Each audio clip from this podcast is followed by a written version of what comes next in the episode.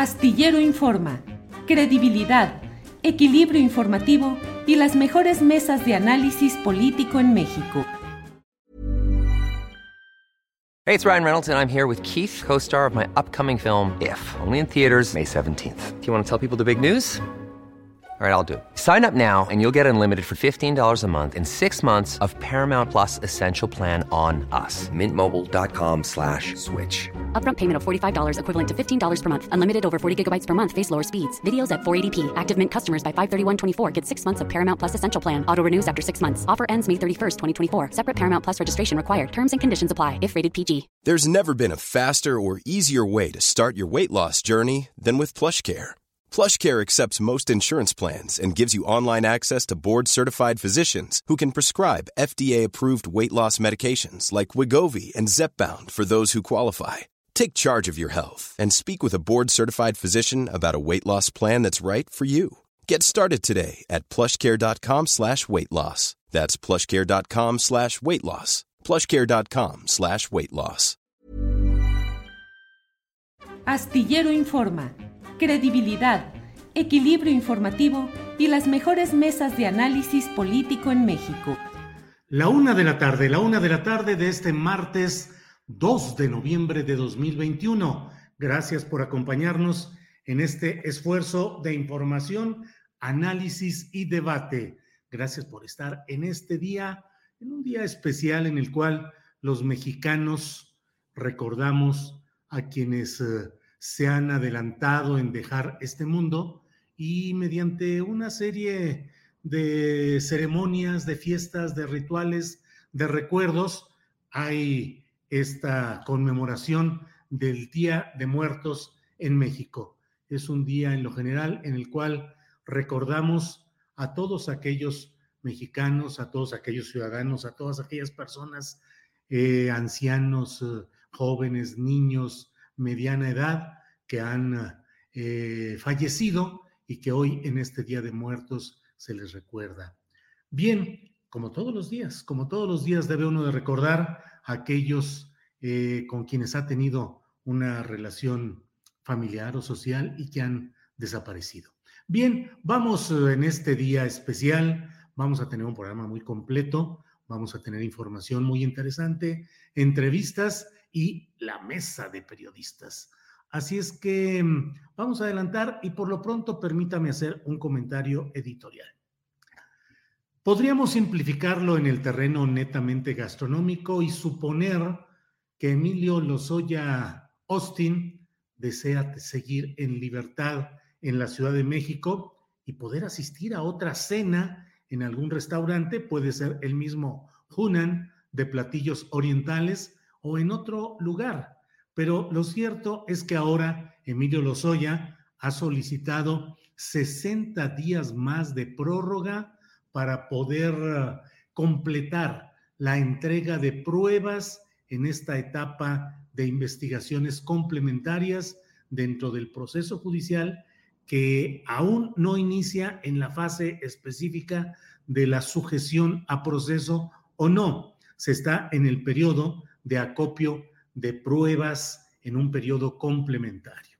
Eso ha permitido al señor Lozoya estar durante todo este tiempo eh, en una libertad, pues que resulta explicable en términos jurídicos, es una de las posibilidades que la ley ofrece en su nuevo sistema eh, penal, en su nuevo sistema eh, de, de la forma de tramitar la comisión de presuntos delitos, pero por otra parte, pues sucede que es pues una libertad muy ofensiva para los cientos de miles de personas millones acumuladas que han tenido que soportar las inclemencias de un sistema judicial, de un sistema procesal absolutamente adverso para los intereses de las grandes masas que no tienen el dinero o las posibilidades de delatar a sus superiores, como es el caso de lo que ahora pretende o ha conseguido el señor Emilio Lozoya. ¿Qué es lo que solicita Emilio Lozoya? Solicita que haya oportunidad para cumplir con la verificación, la traducción y la verificación de un proceso eh, de un tipo de documentos en portugués relacionado, usted sabe, con el tema de Odebrecht, la empresa, la firma brasileña corruptora de muchos gobiernos latinoamericanos, suministrando dinero, millones de dólares, a políticos corruptos para que luego devolvieran ese pago, esa inversión, mediante la entrega de concesiones, de contratos favorables a esas empresas. Eh, la Fiscalía General de la República a cargo de Alejandro Kersmanero, pues parece haber eh, tomado nota de la incomodidad social que está provocando este tipo de concesiones a personajes tan impresentables como Emilio Lozoya Austin.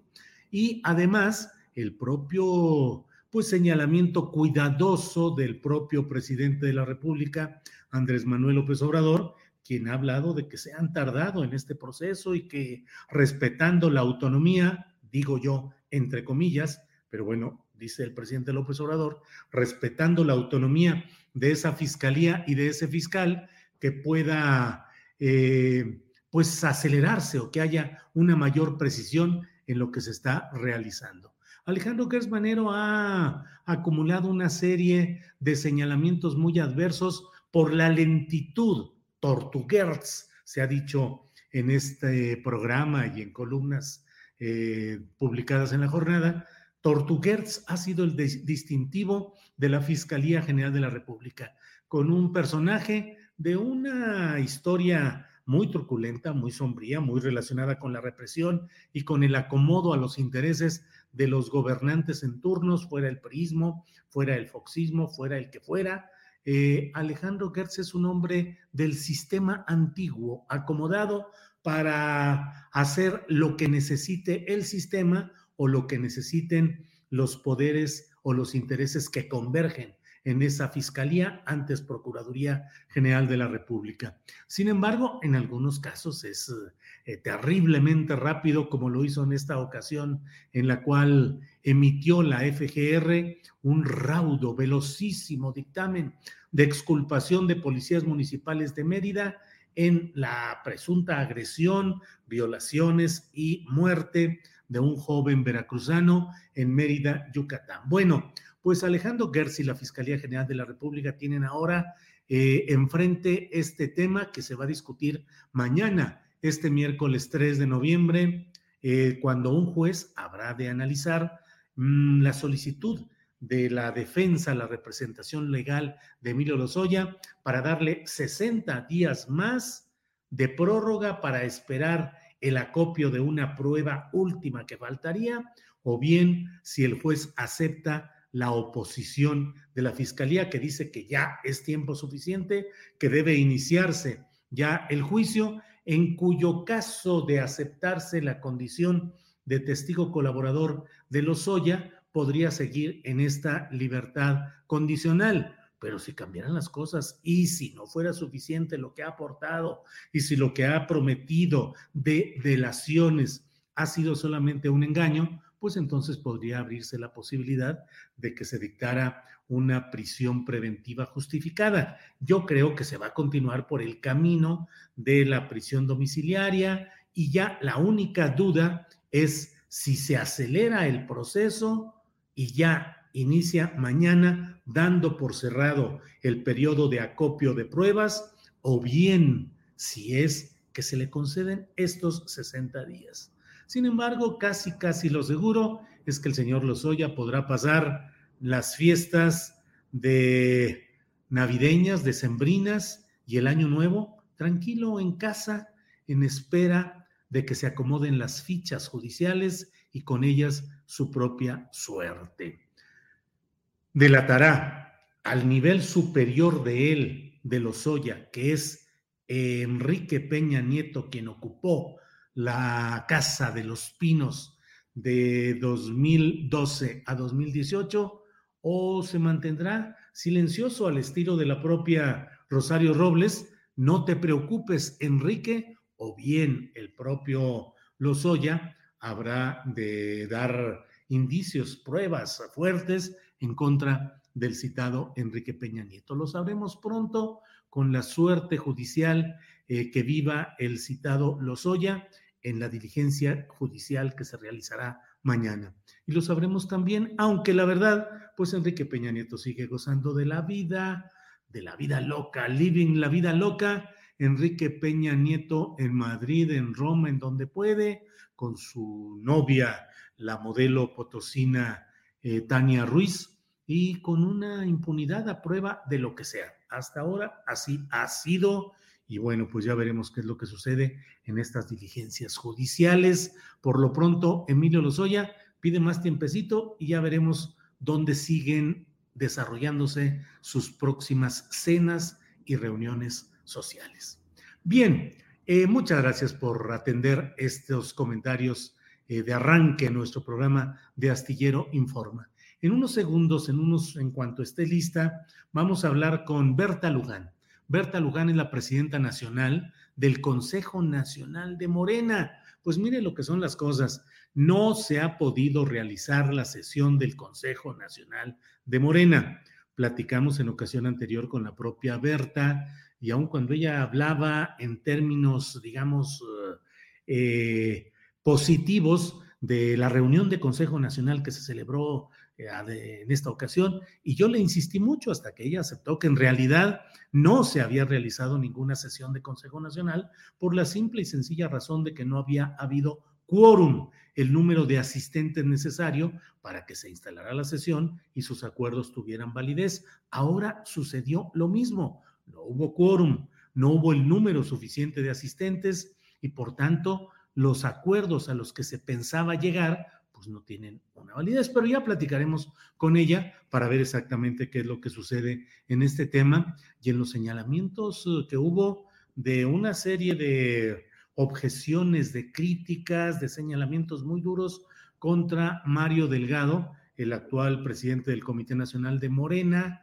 a quien acusan de no entender que hay un reclamo nacional en contra de la falta de democracia en el partido que hoy formalmente está en el poder. Son muchas las discusiones que se han dado, de ello he escrito en la columna astillero de este eh, martes, y por otra parte tendremos hoy mismo la opinión de John Ackerman. John Ackerman, que es parte del bloque opositor a los manejos que se están dando desde la presidencia nacional de Morena con Mario Delgado, como también objeta Ackerman y hace señalamientos muy duros contra la manera en que se condujo la sesión, la, la tentativa de Consejo Nacional que se tuvo en este fin de semana.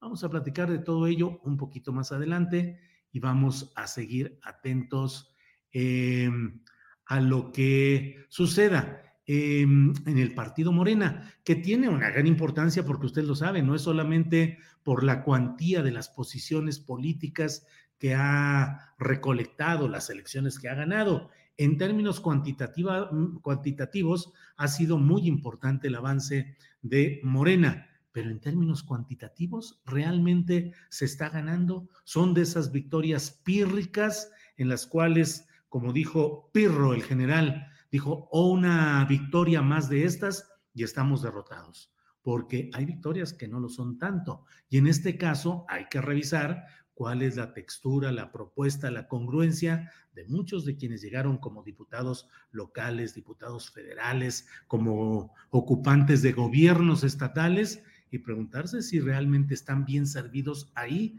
los intereses de los ciudadanos que apoyan a Morena y que apoyan el proyecto general denominado cuarta transformación. Entonces, todo lo que sucede en este momento, así fue en los propios tiempos del PRI, cuando era el partido dominante. Todo giraba alrededor del PRI y lo importante eran sus asambleas nacionales, convenciones nacionales, reuniones de diversa índole. Eh, y bueno, sí.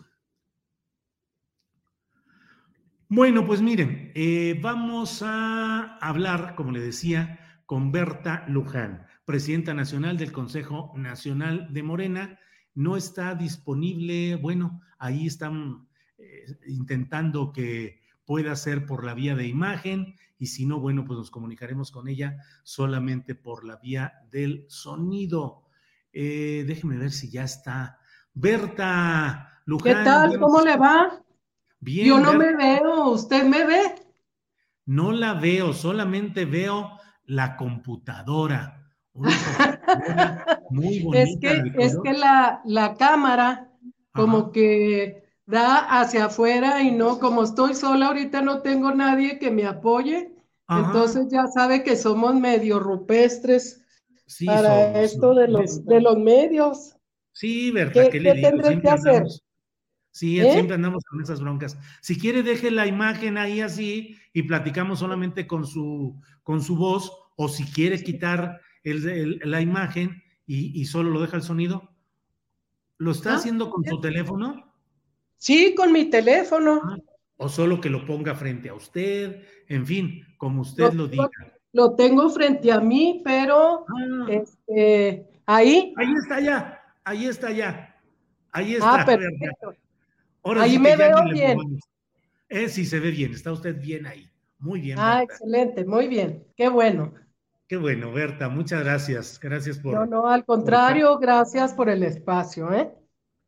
Berta, ¿qué sucedió? una tentativa más de Consejo Nacional de Morena. No, pues fíjese que, la pues fíjese que la tentativa tuvo todo el, éxito que esperábamos, además. O sea, tuvimos sesión del tuvimos la sesión del Consejo, claro. Tuvimos un quórum de 170 consejeros y consejeras. O ah, sea, el, el quórum es de 136. Tenemos ahorita vivos en el registro del Consejo 270 eh, consejeros y consejeras. Eh, somos 300 de principio, pero bueno, ya hay una serie de, bajas que tienen que ver pues con fallecimientos, eh, la gente que se fue a puestos importantes en la administración, etcétera. Entonces, 30 están dados de baja son 270, entonces tenemos el quórum, eh, tendríamos quórum con 136 y ah, tuvimos 170 consejeros y consejeras. Por lo tanto, hubo quórum, se desarrolló la sesión, duró cuatro horas y media y se tomaron acuerdos muy importantes, que ojalá tengamos aquí oportunidad de, eh, de mostrarlos o de hablar de ellos. Sí, por favor, díganos. Esencialmente entiendo que es la aprobación de pues la credencialización, el nuevo padrón y la elección de dirigencias estatales hasta después de las elecciones próximas. No, fíjese, el, orden del día eh, que se aprobó por el 70 y esto, tengo aquí los datos, 76% eh, de los presentes, este fue aprobado tal cual el que iba en la convocatoria y ese orden del día eh, contuvo, tiene, tuvo eh, cuatro puntos muy importantes los cuatro y un asunto, un punto último de asuntos generales. El primero tiene que ver con lo de la revocación de mandato. Eh, en este punto se planteó como en dos partes. Uno, lo que ha determinado el INE respecto a este eh, proceso que tiene que ver con, eh, primero, eh, levantar las firmas que apoyan el proceso, son un poco más de dos millones, y después, pues ya el día de la, de la votación, nosotros como Morena, aunque institucionalmente no, no jugamos ningún papel, eh, nosotros uh, promoveríamos el voto, obviamente, por la ratificación de mandato. Entonces se dieron distintas líneas de acción, de trabajo para esta tarea, que nos lleva a, que a partir de ahora y hasta marzo del año que entra, nosotros estemos trabajando en esta cuestión que tiene que ver pues con que sigue la 4T o no. El segundo punto eh, tiene que ver con la reforma eléctrica. Eh, en, relación a esta iniciativa que está hoy en discusión en el Congreso Federal, eh, el Fisgón, junto con cinco o seis uh, eh, intelectuales más, Armando Bartra, el doctor Dussel, Héctor Díaz Polanco, Consuelo Sánchez, Blanca Montoya, bueno, eh, este grupo de, de, personas que son simpatizantes y muy cercanos de Morena elaboraron un documento muy interesante en donde llaman a cerrar filas en torno a la movilización en apoyo a la reforma eléctrica.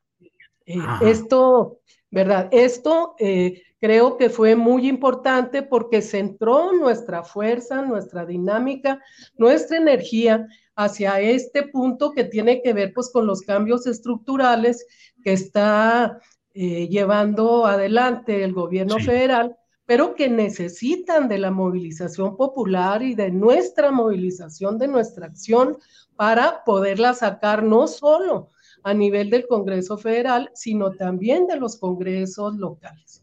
El tercer punto tiene que ver con la movilización del primero de diciembre, esta a la que ha estado eh, llamando el presidente y que tiene que ver con su tercer informe de gobierno, pero que va a ser una oportunidad de concentrarnos en la Ciudad de México, la militancia de las 32 entidades para refrendar nuestro apoyo a las políticas del gobierno federal y particularmente eh, centrarnos en lo que son uh, eh, las acciones fundamentales que el gobierno va a plantear para los próximos tres años.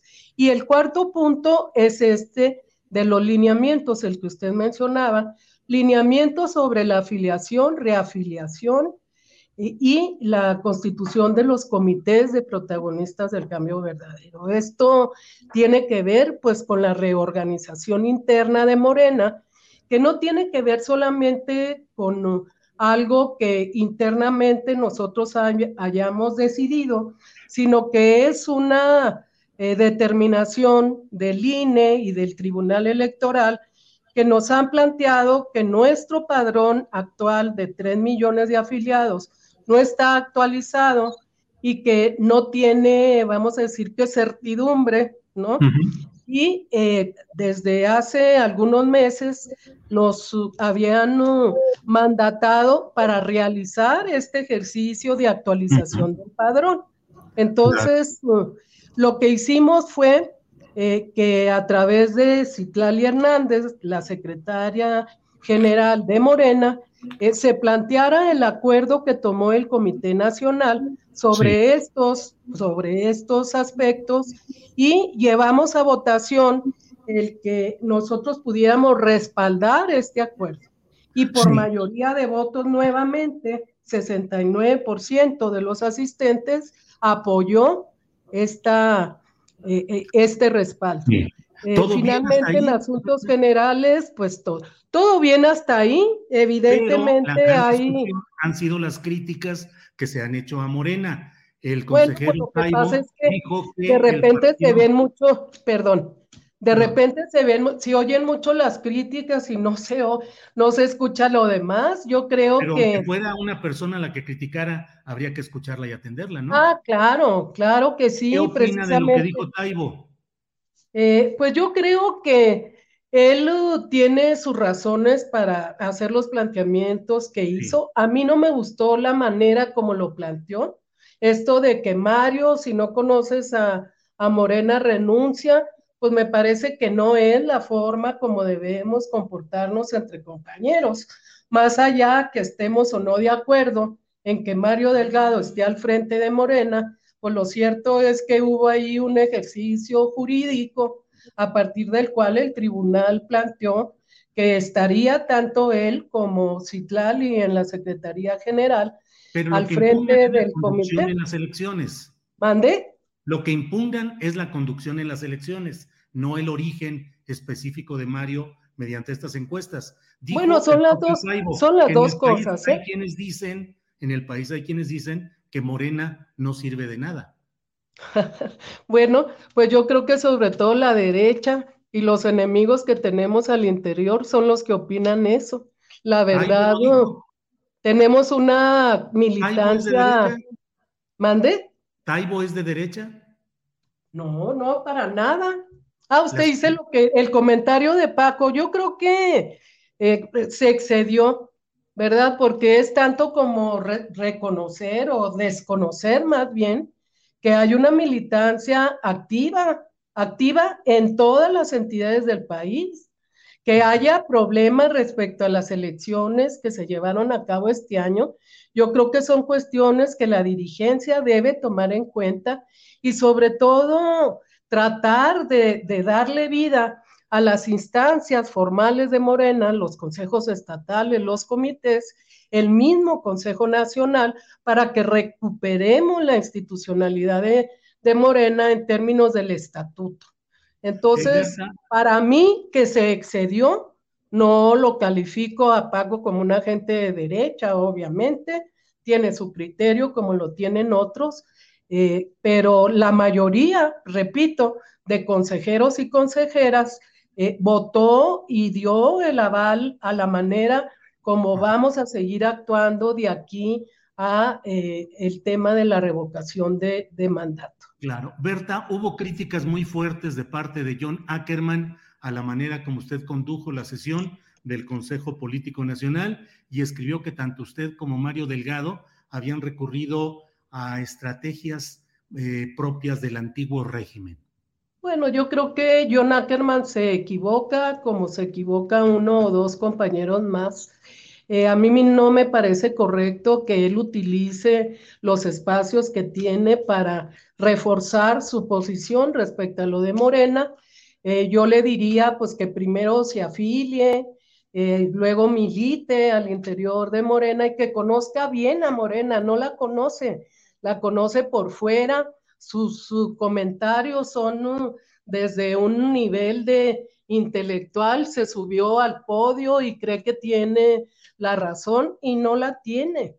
Y tan no la tiene que la mayoría de consejeros, o sea, 75% del eh, consejo que estuvo en esta, de consejeros que estuvieron en esta sesión, pues votaron en contra de lo que Ackerman plantea.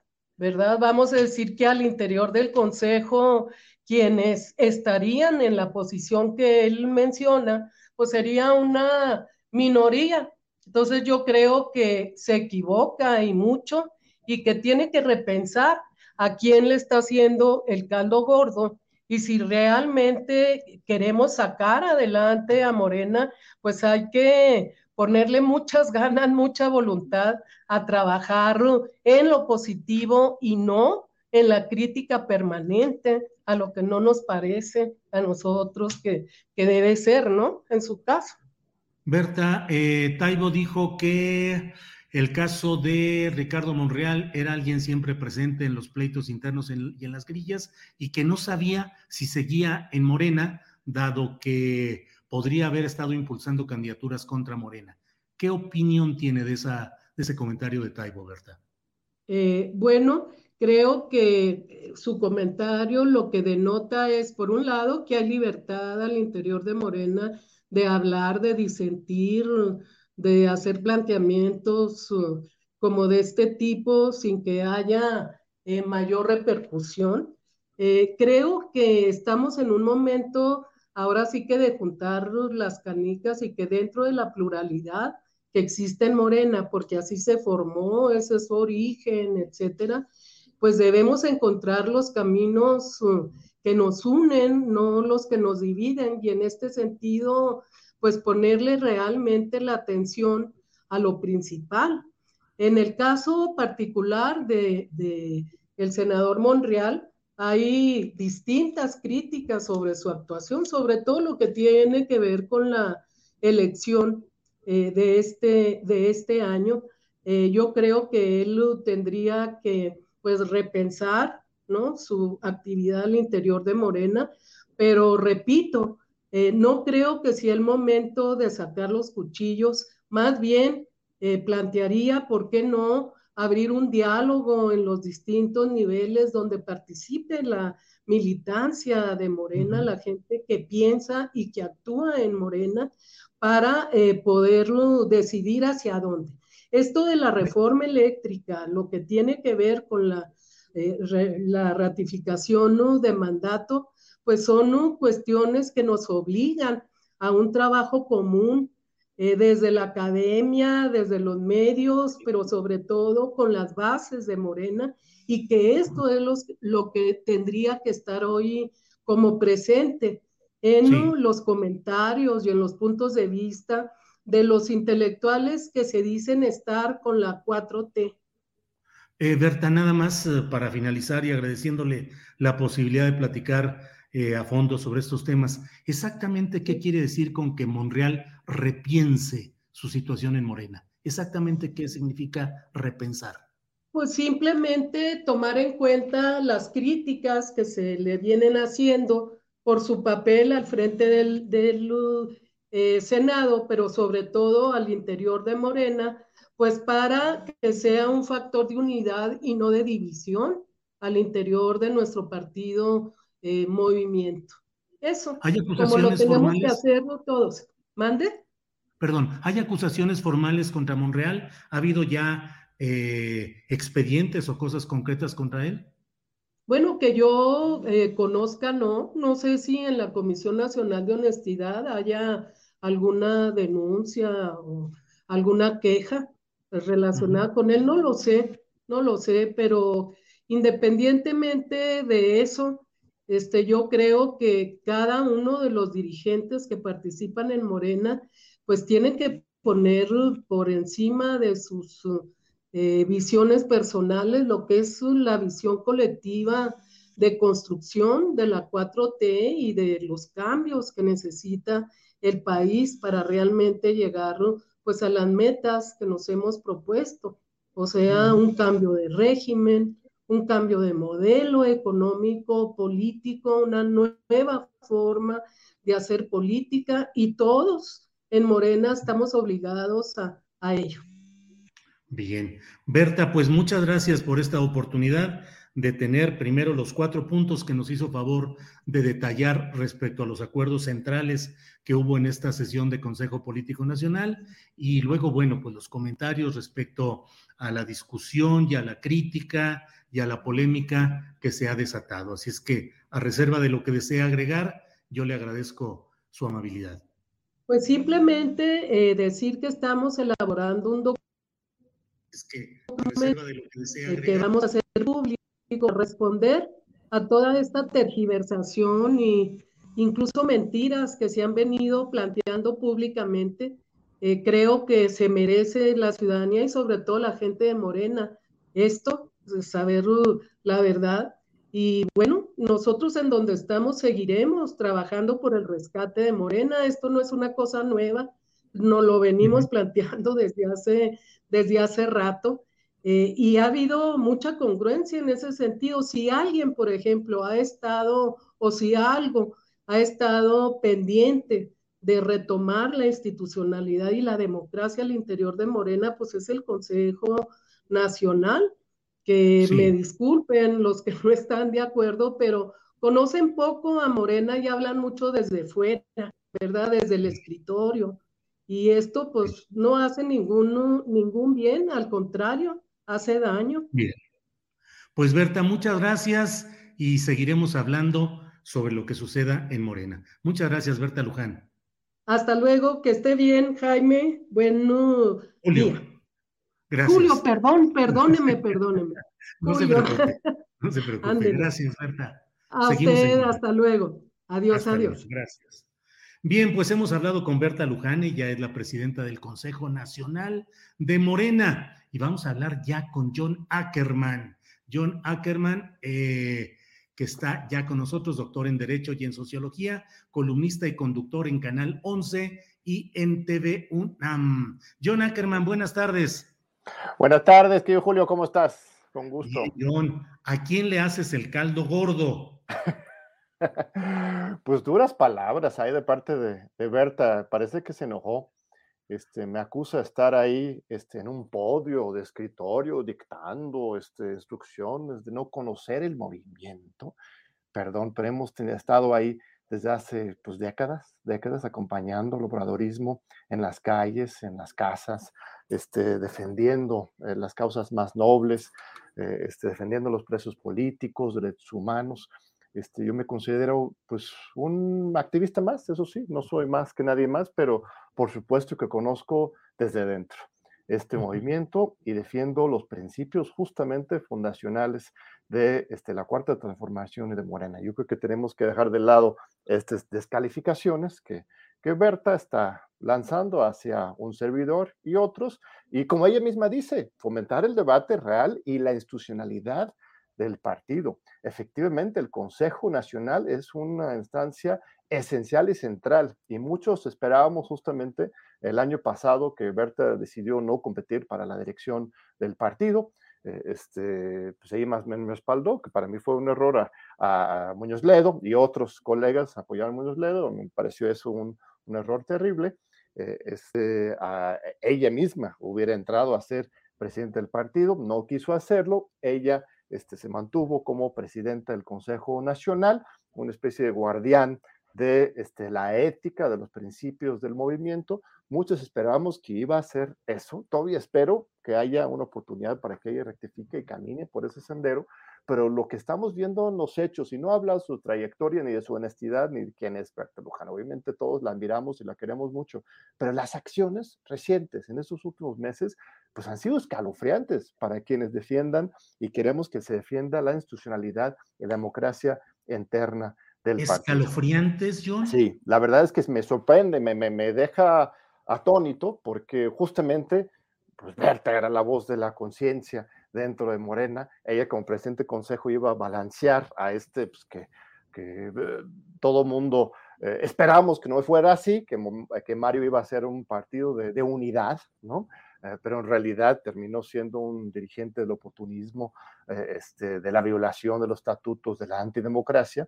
Entonces, pues ahí estaba Berta en el Consejo Nacional y en estas últimas de estas sesiones, pues no se ha visto, no se ha visto una defensa de principios.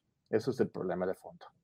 ¿Qué es lo que está sucediendo? Que se están alineando con una política de unidad a toda costa y de unidad, pregunto, propuesta por Palacio Nacional?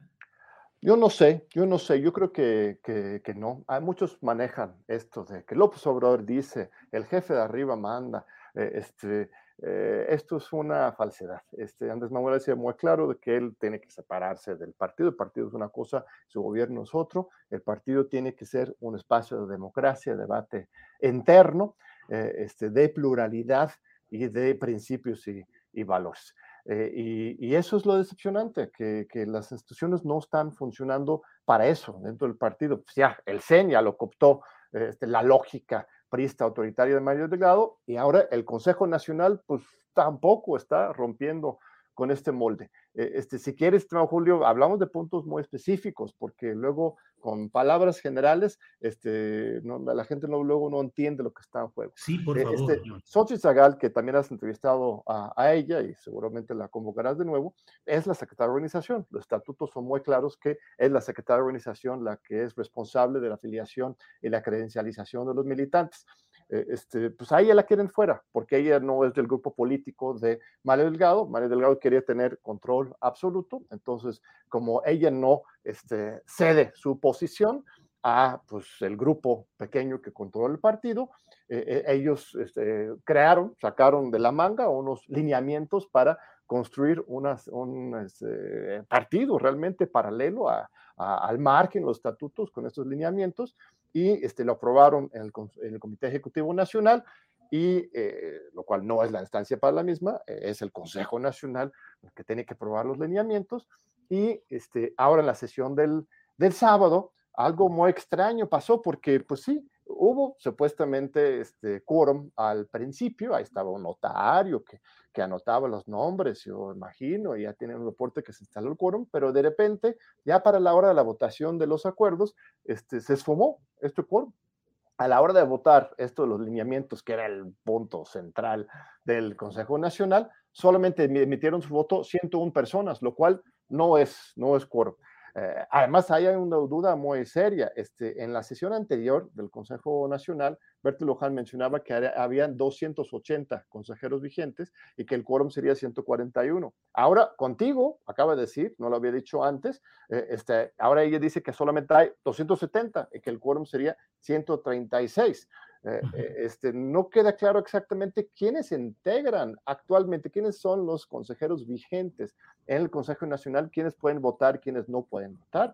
Los que han ausentado este, de, este reunión, de estas reuniones desde hace años este, tendrían que ser relevados, y tendría que dar una vida real a este Consejo Nacional. Berto Loján habla de debates. Ah, pues que convoque debates ella entre los consejeros nacionales previos. ¿Por qué lo tuvimos que hacer yo y Xochitl Zagal y Paloma Sáenz y Andrea Arroyo, otras personas convocando unos foros anteriores para generar este debate este, público.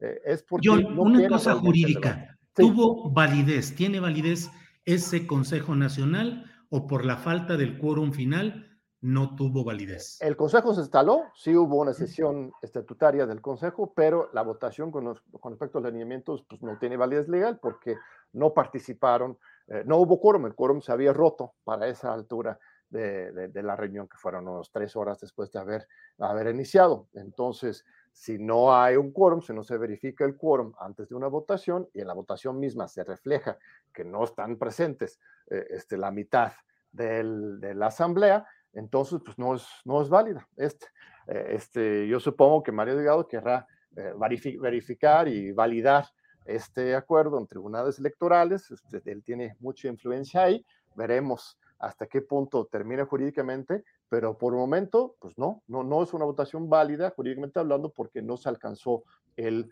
el quórum en esa votación. ¿Van a impugnar ante el INE? Este, yo no, más bien, yo creo que eh, lo más probable es que Morena, que era, eh, perdón, Mario Delgado, el, el presidente de Morena, eh, este, vaya a querer validar estas, estas votaciones con el Tribunal Electoral, pero va a ser muy difícil porque justamente pues, no se acreditó la votación necesaria para que fuera, fuera una votación legal. Este, entonces nos quedamos en la misma situación de antes. Lo que rige la vida interna del partido son los estatutos. Y los estatutos son perfectamente claros, estimado Julio. Yo no entiendo cómo, cómo puede haber siquiera duda al respecto. El estatuto dice claramente que es la Secretaría de Organización el que hace la afiliación de la credencialización. Estos lineamientos generan una estructura paralela que es ilegal y que no fue validada este, como ellos quisieran en este Consejo Nacional. Entonces, si Pedro Miguel, si Berta Luján, si otras personas dicen que defienden la institucionalidad del partido, ellos tendrían que ser los primeros que afirmen y ratifiquen que es la secretaria de organización, no un, delegado especial sacado de la manga el que está a cargo de afiliación. Hay otros puntos muy importantes, Julio, que, que demuestra una falta de, respeto luego a las militantes y a los, a los líderes del, del, partido, los consejeros nacionales. Desde la sesión del 3 de octubre y desde antes, desde el año pasado, había una insistencia constante y permanente entre los militantes de Morena, los líderes de Morena, de defender lo que es el artículo sexto bis del Estatuto de Morena. De, si me permites, te lo voy a leer así como viene. El artículo sexto bis de este Estatuto de Morena dice, la trayectoria, los atributos ético-políticos y la antigüedad en la lucha por causas sociales este, serán vinculantes y valorados para quien aspire a ser candidato a un cargo interno o de elección popular. Pues maravilloso, esto fue aprobado, es artículo sexto bis porque es un agregado al artículo sexto que fue aprobado en el Congreso Nacional de Morena en 2018, justo después de la victoria, en que la Asamblea, el Congreso Nacional, la máxima autoridad del partido decidió, mira, aquí ya ganamos la presidencia de la República y queremos que los próximos candidatos pues se aplique un cierto filtro, ¿verdad? Un filtro sobre trayectorias y, y compromisos éticos eh, y morales de los candidatos. Eh, este, no más Lili Telles, no más Germán Martínez, ya somos un partido ah, maduro que ganó eh, la presidencia de la República, la mayor del Congreso, ya es hora de confiar en nosotros mismos y plantear a personas con una trayectoria intachable. Este artículo sexto bis ha sido violado olímpicamente una y otra vez, sobre todo en estas últimas elecciones de 2021 por medio de una comisión de elecciones que no fue debidamente, integrada. El estatuto también dice que la comisión de elecciones, quien elige a los candidatos y las candidatas, tiene que ser integrado por miembros del Consejo Consultivo de Morena. El Consejo Consultivo de Morena son pues, académicos, artistas, figuras públicas que acompañan al partido y ellos son los que deberían estar escogiendo los candidatos y las candidatas con, eh, con base a este artículo sexto bis. Nada de eso ocurrió. Tuvimos una comisión de elecciones integrada por personas que no fueron miembros del Consejo Consultivo consultivo. De hecho, ese consejo consultivo no existe formalmente tampoco. La comisión de elecciones fueron Mario Citlali, Alejandro Peña y no sé quién más, y ellos decidieron con supuestas encuestas, este, por dedazo, nombrar a los candidatos 2021. Además, violaron los estatutos con este tema ya, ya muy conocido, pero vale la pena repetirlo. Los diputados plurinominales no pueden reelegirse para el mismo cargo de, acuerdo con los estatutos de Morena. Eso va en contra de los principios de un partido democrático. De por sí, estábamos siempre en contra de la reelección, pero pues se entiende para el tema de los diputados uninominales, pero los plurinominales, que son por dedazo del partido, que ellos se pueden reelegir, es una aberración y además va directamente en contra del estatuto. Entonces, todo esto puede sonar muy técnico, estar citando los estatutos una y otra vez, pero es muy importante porque ese estatuto es muy democrático, muy poderoso, y este, para defenderlo, eh, eh, este, pues de repente faltara un poco más de compromiso de parte de, las autoridades. Y el Consejo Nacional, los, eh, una gran cantidad del Consejo Nacional han puesto una y otra vez en la mesa, este, le han mandado formalmente a Alberto Luján propuestas muy concretas para reglamentar el artículo sexto bis, para que esto se aplique realmente dentro de la selección de candidaturas. Y Berto Luján, pues lo sube a su Facebook, este, dice, ah, pues sí, recibimos, pero nunca les da trámite, así como si da trámite al tema de los lineamientos de la estructura paralela al servicio de Mario Delgado y su, su red personal de intereses, eh, lo, lo, que se tratan de propuestas concretas para fortalecer la institucionalidad democrática del partido, eso sí no llegan al Consejo Nacional. Entonces hay un manejo eh, este, muy sesgado que, que decepciona y que entristece. Eh, y, el llamado mío de mucha gente, ella misma menciona a Enrique Dussel, a, Héctor Díaz Polanco, a Armando Bartra, personas que están apoyando la defensa de la reforma energética del observador, yo también lo defiende, por supuesto, eso no va peleado con también arreglar las cosas en casa. Siempre, una y otra vez nos dicen, mira, tenemos que movilizar para la revocación de mandato, tenemos que movilizar para eh, eh, la consulta sobre los expresidentes, tenemos que movilizarnos para el siguiente proceso electoral. Ah, lo de las cosas internas, dejémoslos para después, para después, para después, para después. Y mientras va avanzando la máquina que genera esta estructura paralela y que está buscando dejar atrás esta, lo que ellos consideran la morena, el morena viejo, ¿no? Este, de los principios de los militantes que estuvieron en las calles durante los momentos más duros de la construcción del partido 2015 para crear otra cosa que cada vez se parece más al PRI. Ese es el peligro, ese es el peligro. Mencionan, por ejemplo, el papel que tienen que tener los gobernadores. Yo respeto muchísimo a los gobernadores este, emanados de, de Morena, aunque hay algunos este, este, problemáticos casos, ¿no? Morelos, Baja California, etcétera, pero en general. Guerrero. Es un, bueno, Guerrero también lo podemos discutir, ah, eh, pero más allá de, de, lo que opinemos a favor o en contra de una u otra figura, este, los gobernadores no tienen que tener nada que ver con la estructura del partido político. Eso es el viejo partido de Estado. ¿Recuerdas, Julio? En los noventas denunciamos el régimen del partido de Estado, queremos la democracia. No podemos reproducir el régimen del partido de Estado ahora con Morena. Y Andrés Manuel López Obrador ha sido de los primeros, por menos en discurso, y este, que defiende este principio. Bien, pues John Ackerman, muchas gracias por esta posibilidad de tener eh, tu punto de vista, tu opinión, tus datos respecto a todo este tema que seguramente nos va a dar espacio para poder platicar más adelante. Por lo pronto, pues muchas gracias, John Ackerman. Nos vemos, Julio, esta noche. ¿eh? Nos vemos esta noche, a las 10 de la noche en el Canal 11. vamos a estar. De todos modos, John Ackerman te llamas. Ahí estaremos, que Julio, un, un, lujo será recibirte esta noche. Invitamos a la audiencia a, escuchar el diálogo este, muy interesante que tendremos. Tenemos unas sorpresas preparadas. Ahí nos compartiste unas fotos muy reveladoras de tu, historia personal, Julio. Voy a ver si negocio contigo que no las vayas a publicar. no, todo, todo va a estar muy bien, John. Muchas gracias. Abrazo fuerte. Muchas gracias. Nos vemos al rato. Hasta luego, gracias. Ha sido John Ackerman en esta entrevista sobre lo que sucede en Morena. Y mire, vamos a toda velocidad con mucha información, con muchos análisis. Ya está Carolina Rocha, porque los martes se platica con Carolina Rocha. Carolina, buenas tardes. ¿Cómo estás, Julio? Oye, yo estaba bien, pero ahora me siento muy curiosa. ¿Por qué? ¿Qué pasa con esas fotos? ¿Enseñas más de lo que debieras, tienes candidato, este, te destapas. Oye, está de moda destaparse, Julio. Pero yo a qué me podría destapar, solo que fuera a la dirección del Instituto Nacional de la Senectud o algo así. No veo qué otra cosa. A ese instituto vamos todos, vas a, tener una de inscritos que olvídate. Ahora, ¿te puedes destapar el bracito porque eres vacunado?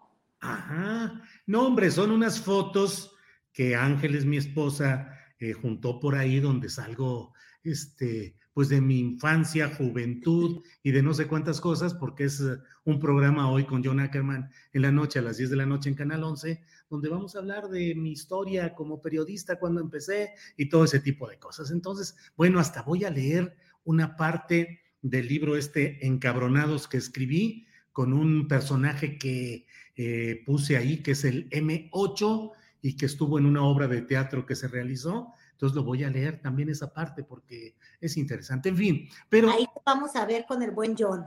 Órale, gracias Carolina. Bueno, ¿qué, qué, qué cosas, qué, qué, nos vas a platicar en, en, este martes que se platica con Carolina Rocha?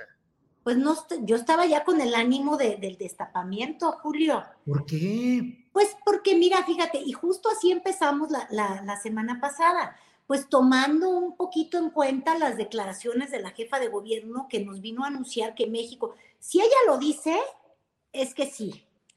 Dice Claudia Sheinbaum que México está listo para una presidenta.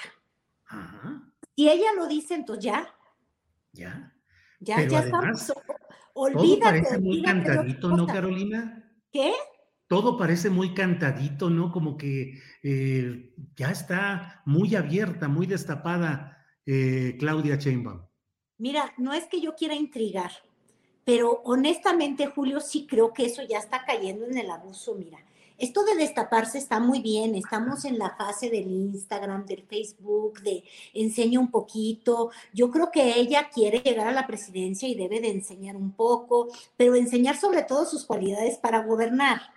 No enseñar su forma de viajar a, este, no sé, a Guerrero porque va a tomar posesión eh, Evelyn Salgado, o ir a Colima, donde otra mujer está asumiendo el cargo de gobernadora, este, seguramente en Baja California, exactamente, con, con, quien fue presidenta municipal de Mexicali.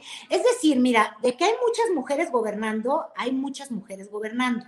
Este, pero ya trae el ansia de, pues del 2024 y yo no sé si eso necesariamente la va a favorecer. Y el día de ayer en particular, Julio, yo tengo que confesar, no me gustaron sus declaraciones y te voy a decir por qué. Porque ya hemos tenido candidatas, y las recuerdo, Josefina Vázquez Mota del PAN, que empezó además con muchas posibilidades de llegar a, a, tener un papel preponderante en la presidencia de la República. Este, compitió contra Peña Nieto, recordarás este, pero quedó en tercer lugar y no iniciaba ella en, no, iniciaba en tercero, yo creo que iniciaba en segundo o en primero incluso. Y también tuvimos a Margarita Zavala. Y si algo a mí, siendo mujer, me molesta profundamente, es cuando las mujeres usan la carta de ser mujer ya como mérito para gobernar.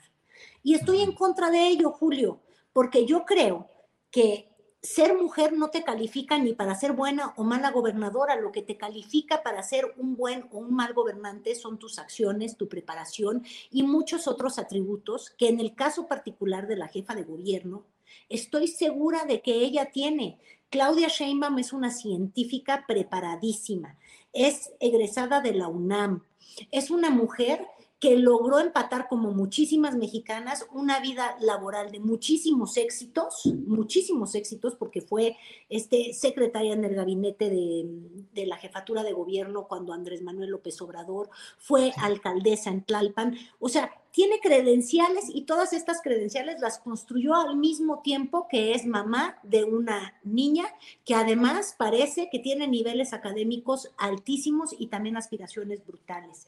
Eh, superó un matrimonio que por poco se la lleva al traste, ¿te acuerdas? Con Carlos Imas, que también fue jefe delegacional en, en, Tlalpan y que andaba con las bolsitas del mercado recibiendo dinero de, de, ahumada. Bueno, resistió a eso porque en un país tan machista como México ya querían enjaretarle las bolsas del dinero de Carlos Imas a la jefa de gobierno, bueno, no era jefa de gobierno, a Claudia Sheinbaum, que estaba trabajando en, en el gobierno de Andrés Manuel López Obrador.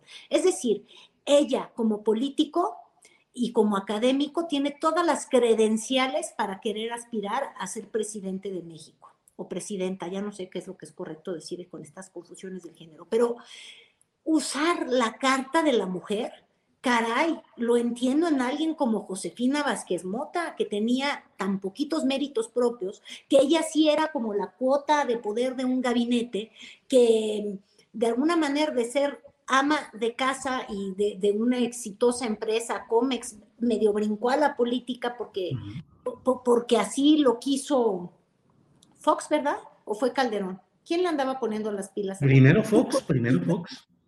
primero Fox, ¿verdad? Bueno, eh, mi punto es, de verdad, jugar la credencial de las mujeres en un país donde hay cuántas gobernadoras. Este, entonces, eso en mi gusto personal no me gustó. porque creo, Julio, y ahí nada más cierro este tema para que pasemos a otros, que estamos de los destapes pasando a la pornografía electoral? Pornografía electoral. Pues sí, ya hay que bautizarla ahí. Ya es cuando uno anda queriendo enseñando, está enseñando de más, se engolosinan, donde ya no importan las acciones, sino que andas en perpetua gira presidencial. Y si algo dijo el presidente de México cuando asumió el cargo, es que no quería, bueno, obviamente la jefa de gobierno no es parte de su gabinete, pero bueno, siguiendo la filosofía presidencial, es no quería personas distraídas en elecciones ejerciendo funciones de servidores públicos. Y yo tengo la sensación que si uno revisa la, agenda de la jefa de gobierno los últimos siete meses, nos vamos a dar cuenta que andando, ha estado en un turismo político entregada, este, más allá de las acciones tan importantes de gobierno que necesitamos.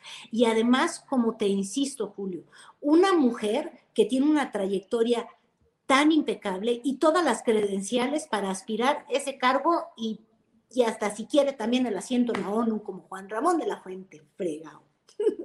Bien, fíjate, bueno, pero es que además, eh, por un lado, Claudia Sheinbaum en sus viajes eh, nacionales, como ya dijimos, Colima, Guerrero, Baja California, pero del otro lado anda eh, Marcelo Ebrard en viajes internacionales, y aunque sea solamente para la pura foto, pero ahí sale junto a Biden y junto a Merkel. No se sabe si solamente son, eh, él dice que encuentros y que planteó la postura de México y no sé cuántas cosas, pero sabemos cómo son estos encuentros, que simplemente a veces son roces de pasillo que permiten que el fotógrafo tome esa imagen. ¿Cómo viste a Marcelo Internacional, Carolina?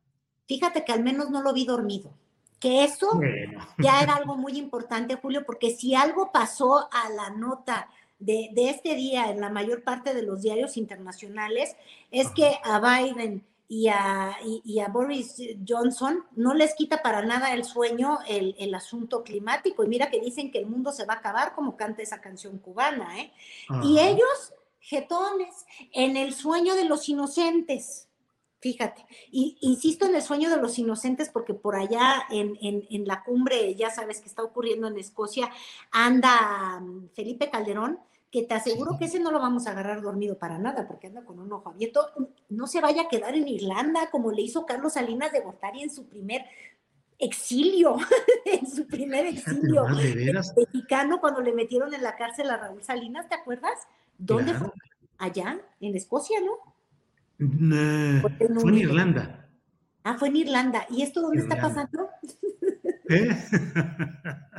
Oye, pero además Calderón con su gafete siempre oculto entre la camisa, entre el saco o bien volteado para que no se vea. Y allí estamos en la discusión completa de si Iberdrola fue el patrocinador de, esa, de ese ingreso de Calderón a esta reunión sobre el medio ambiente o su exsecretaria. ¿Perdón? Yo sí sé quién lo patrocinó. ¿Quién lo patrocinó? El cinismo y la falta de vergüenza. Ah, Eso es lo que lo patrocina. Él al 50 y al 50%. E, exacto, él abraza la causa ambiental en el animalito, el perrito, lo que tú quieras, y el desastre que deja en México, el, eh, el caso de, de, profunda corrupción e involucramiento con el narcotráfico de su supersecretario, ese, mira, enterrado, así como reciclado, no, no sé cómo decirte, como, como el plástico que está enterrado en las montañas y montañas de los siglos y que ya se me olvidó, pero que ahí siempre va a estar. Bueno, esa es la mancha que él trae, pero el cinismo es muy grande. Oye, Carolina. Acabas de Marcelo. ¿De Marcelo? Sí. Eh, bueno, pues ahí está lo de Marcelo, pero te quería preguntar, ¿no vayas a hacer reservación para Navidad o fin de año en el Hunan? Porque a lo mejor por ahí va a andar Emilio Lozoya. Ya ves que está pidiendo extensión, una prórroga de 60 días para completar el acopio de pruebas. Así es que va a alcanzar, si se lo aprueba mañana el juez, se va a pasar tranquilamente Navidad y Año Nuevo sin mayor problema, cenando patito laqueado. No, yo reservo mejor, Julio, porque, oye, igual invita champaña para que no se filtren las fotos, ¿tú qué crees? imagínate, eso sería bueno. Circuito cerrado ahí. Sí, pero ¿cómo ves que está pidiendo 60 días de prórroga para poder acumular esas pruebas y mañana el juez habrá de resolver sobre el tema? Fíjate que es una tristeza que en este país la justicia siempre puede esperar. Este, y, yo creo que eso es lo que estamos viendo. Esto parece la historia eterna, Julio, y, la promesa que simplemente no se va a cumplir. Porque más allá del bla, bla, bla, bli, bli, bli, de, de acusaciones, yo creo que lo que ha faltado es que Emilio Lozoya este, muestre con documentos, con, con rutas del dinero, lo que pasa es que las rutas del dinero todas llevan a él, ¿verdad? Porque él era un corruptote él por sí mismo. Digo, yo no estoy segura si su problema era que no supo compartir bien todo lo que se robó, pero bueno, él tendría que estar acusando y por eso le dieron el criterio este de oportunidad en la fiscalía. Él tendría que estar demostrando que sus superiores, que en este caso, bueno, era su par eh, Luis Videgaray, o, era su superior por estar en, en, en Hacienda, me pregunto, porque pues los dos eran parte del gabinete, pero bueno. Y el único otro superior, porque es el que lo nombró, que es Enrique Peña Nieto, este, sean acusados. Y lo único que nosotros hemos visto en este sistema de justicia y en esta forma que ha actuado la Fiscalía es que los corruptos confesos felizmente se la pasan en el Junan galaneando y a todo dar, o los presuntos, porque son presuntos porque los acusa, al menos Lozoya acusó al expresidente Peña Nieto, pues andan en, en Italia, ¿no? Festejando, festejando a, una novia muy bonita, por cierto, que yo creo que ya, ya se mudó ahí entre la España y la Italia. Ves que hasta les dio COVID allá en, allá en España hace un par, par de mesecitos a Peña Nieto y su novia Tania, pero son otros que no están como en la cumbre, no, no, no, no la pasan dormidos o asustados, no les preocupa nada, ellos el sueño de los justos, porque la vida parece que va a todo dar, pagándose sola. Yo sigo tratando de hacer cálculos y cómo le hacen en México las personas que estuvieron en cargos públicos para dejar de trabajar, vivir en el extranjero y nunca tener una preocupación de dinero, Julio. Yo que toda mi vida he vivido en el sector privado, que mm, trabajo y me pagan a cambio, que te prometo que he tratado de ahorrar, que siempre estoy buscando cómo encuentro otra fuente de ingreso y me preocupo por crear un patrimonio para poder tener una, una vejez tranquila y dormir cómodamente. Este, Siempre digo, bueno, si mañana me quedo sin chamba, ¿de qué puedo vivir? Quizás tengo ahorro para uno, dos, tres, cuatro meses, pero tres años sin crear un solo nuevo peso? Digo, deberíamos de calcular porque ahí estaban las declaraciones patrimoniales de Enrique Peña Nieto y por lo que yo entiendo, él no era un millonariazo y no comprendo cómo se da vida de millonario en España, en Nueva York. ¿Te acuerdas que también lo vieron con peluca? Seguro la peluca. Sí. Este, ¿Cómo le hacen para, sin, sin trabajar, tener este tipo de vida? Digo, yo honestamente hay veces que si no fuera que porque me dan tanta ñañara a los políticos, este, pues quisiera una profesión de político, porque ahí te das cuenta que trabajas un poquito y luego nunca vuelves a tener que arremangarte las, así es, así es. Una estancia de tres o de seis años en un buen cargo político puede resolver la vida de esa persona, de sus familiares, por varias generaciones. ¿Cuántas fortunas impresionantes se han creado a partir de los cargos públicos, Carolina? Por todo la verdad es que sí es terrible. Y yo creo que por eso es más molesto el caso de Lozoya en particular, Julio, porque esa fue la gran promesa de justicia en términos de la impunidad de los corruptos. Y hasta ahorita lo único que hemos visto es que la impunidad come pato. Come pato. pato come pato y ahí andan felices, se hacen patos. Carolina, como siempre, muchas gracias. El tiempo se nos va como agua y es una delicia platicar contigo. Gracias y espero que nos veamos el próximo martes, Carolina Rocha.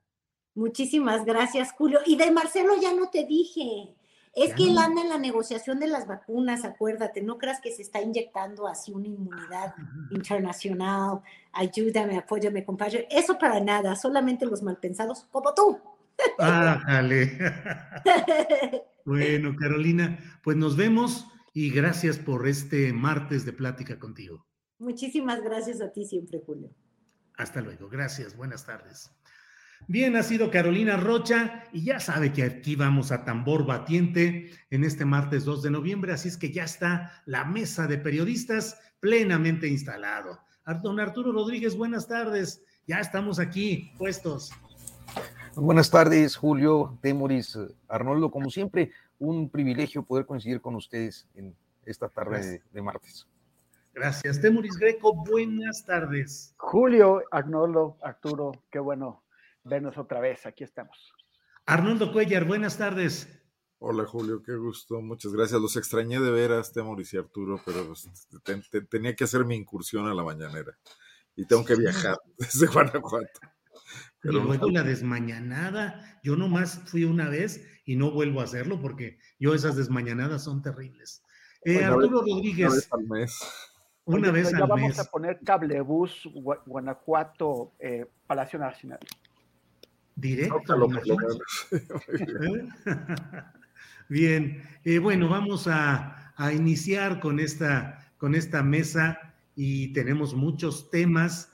Eh, Arturo Rodríguez, una de las cosas que están eh, llamando mucho la polémica ahorita es la asistencia de Felipe Calderón a Glasgow, Escocia, cuya cumbre tiene, entre otros patrocinadores, a Iberdrola, pero se ha hecho mucho ruido que si esconde el gafete, que a título de qué va, y finalmente pues por ahí anda él feliz de la vida exhibiendo fotografías con los poderosos del mundo. ¿Qué opinas sobre este tema?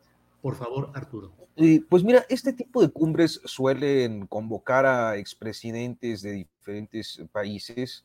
y creo que, bueno, quienes hemos seguido las, las agendas presidenciales eh, y a veces eh, eh, pues atendiendo también las de algunos expresidentes, vemos que con frecuencia hay este tipo de convocatorias, en especial con Calderón, que él organizó en su último año de gobierno, en 2012, pues una de, la, una de las COP aquí, creo que la, justo la 21 o, eh, no recuerdo, pero el caso es que eh, como jefe de Estado eh, durante su periodo trató de mantenerse próximo a la agenda del cambio climático y ciertamente, pues de manera muy cercana con algunas transnacionales eh, energéticas, como el caso de Iberdrola, como el caso de Repsol, de algunas otras españolas, que eh, pues eh, se proclaman inversionistas en energía limpia, este, este ¿cómo pudiéramos decirlo? Como ecologismo capitalista, ¿no? que él ha suscrito a lo largo de, de algunos años. Entonces, no me parece raro que esté ahí. es un poco como cuando vemos a, no sé, Ernesto Cedillo en la, en la cumbre de Davos o principalmente algunos presidentes latinoamericanos, algún colombiano eh, eh, o, algún español que siempre andan por ahí en, este tipo de cumbres. Yo creo que eh, en realidad lo que ocurre con Felipe Calderón es que su participación en este tipo de eventos concita la indignación ciudadana, principalmente por lo que representa su sexenio y como expresidente, y de manera muy destacada en el contexto actual, dado que hay un debate en relación a la reforma eh, o al tema del sector eléctrico mexicano que se relaciona precisamente con eh, pues los prejuicios que pudieran tener eh, los prejuicios que pudieran tener algunas de estas transnacionales a las que pues Calderón ha sido cercano, no solo ha sido cercano, ha sido su empleado. Sí. Y de repente aparecer por allá reivindicando una agenda y participando en este tipo de actividades, pues creo que resulta un tanto, cuando menos, eh, con mal timing político para el caso doméstico. Bien, gracias.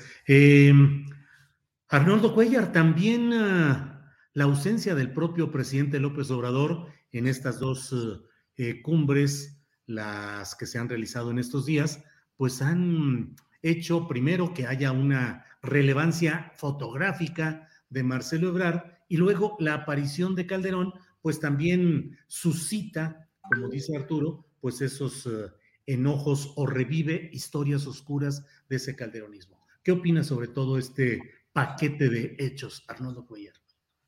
Bueno, a mí me gustaría mucho ver a Andrés Manuel López Obrador en, en esos foros, porque además de todo creo que tiene planteamientos que podrían hacer mucho sentido. Lo menciona muy bien Arturo cuando, cuando habla, perdón, cuando habla de este ecologismo capitalista o sea, de países que aportaron su cuota de carbono, pero, pero en cantidades, ahora sí que literalmente industriales, y que hoy cuando el petróleo se está agotando y lo tienen las economías eh, subdesarrolladas, eh, buscan controlar esto y además tienen la, capacidad tecnológica para, para buscar las alternativas, ¿no? Y, ya esto se ha traído al Foro Mundial por países como la India, incluso como China, diciendo, bueno, pues ustedes ya aportaron la cuota de todos y nosotros qué, ¿no? pero en general es un debate donde priva eh, cierto egoísmo nacionalista y no eh, lo que debería ser, porque este es un planeta que no puede ser dividido unilateralmente por las fronteras geopolíticas, ¿no? Y hay manera de entrar a ese debate y de discutir y de plantear que los países más desarrollados también tendrían que subsidiar la evolución tecnológica de los países que lo son menos y que están eh, contaminando mucho, porque de por sí eh, la pobreza es altamente contaminante, ¿no? Eh, y, es un planteamiento ético.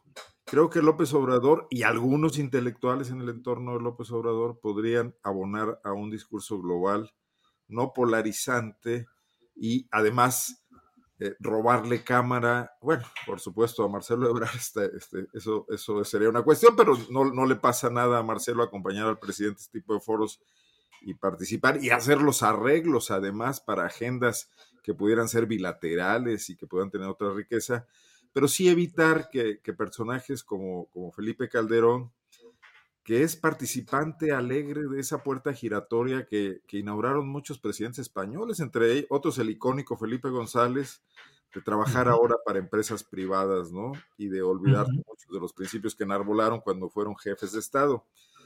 Eh, yo espero que la presencia en la ONU pudiese servir para eso y que el presidente logre abandonar ciertas recurrencias ideológicas muy, muy elementales para entrar a un debate un poco más, más amplio, ¿no? Un poco, no sé, seguir el ejemplo de José Mojica y, y, plantear este eh, criterio, eh, planteamientos éticos en el debate, en el debate mundial, ¿no?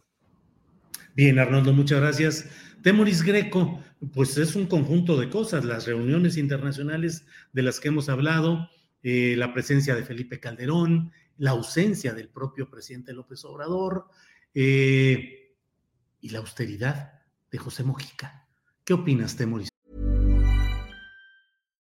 One size fits all seems like a good idea for clothes until you try them on. Same goes for healthcare. That's why United Healthcare offers flexible, budget friendly coverage for medical, vision, dental, and more. Learn more at uh1.com. Wow! Nice! Yeah! What you're hearing are the sounds of people everywhere putting on Bombas socks, underwear, and t-shirts made from absurdly soft materials that feel like plush clouds. Yeah, that plush. And the best part? For every item you purchase, Bombas donates another to someone facing homelessness. Bombas. Big comfort for everyone. Go to bombas.com slash ACAST and use code ACAST for 20% off your first purchase. That's bombas.com slash ACAST. Code ACAST. Bueno, pero es que ay, creo que así, mira, pensé que no tenía el audio. No, sí, sí. Pues, pues, es que no le estás poniendo fácil, Julio. O sea, que comparar a esta gente con, con Mujica, pues está, es muy difícil. O sea, Mujica es totalmente lo, lo opuesto, no solamente a lo que piensan, sino a lo que aspiran, ¿no? O sea, unos, unos aspiran a, a dejar una huella positiva en la humanidad, una, una construcción. Eh, eh, una, una, contribución y, otros aspiran a hacerse ricos y, y, es lo que están haciendo ellos. Yo sigo, sigo en, la, en la línea de lo que estaba diciendo ahorita el querido Arnoldo. O sea, el tema de la puerta giratoria, ¿no? Sales sales de, de, la administración pública y de, inmediato te incorporas a la empresa privada en la misma, en, en, la misma área en la que estabas trabajando como parte de la, de la administración pública. O sea, el, el con frecuencia les dieron beneficios o contratos a esas mismas empresas a las que luego se incorporan. Así es, o, o, o, fueron directos, por ejemplo, así como, como, como darles contratos, o fueron indirectos, eh, haciendo o, o, introduciendo políticas públicas o legislaciones que son favorables a esas empresas. O sea, el, el, tema no es, no es o sea, a mí me, me, me parecen tontísimos algunos eh, ideólogos de la, de la, izquierda que están discutiendo si Calderón, o sea, en, en, realidad si Calderón no mostraba su gafete. Eso es totalmente ir, irrelevante. El problema de fondo se llama la captura del Estado. O sea que las empresas gigantes transnacionales y también las nacionales eh, gigantes convierten la democracia en una fachada porque las decisiones que, que toma el electorado tienen menor peso en la determinación de las políticas públicas y de la legislación que el que tiene los intereses corporativos. Por ejemplo, pongamos el caso de un señor que ha vuelto a tener mucha relevancia que se llama Mario Draghi. Ahorita es, es el nuevo primer ministro de, de Italia desde hace unos meses. Antes fue presidente del Banco de Italia y de ahí pasó a ser eh, presidente del Banco Central Europeo. Pero ¿de dónde viene Mario Draghi? Él antes de hacer todo esto fue vicepresidente de Goldman Sachs.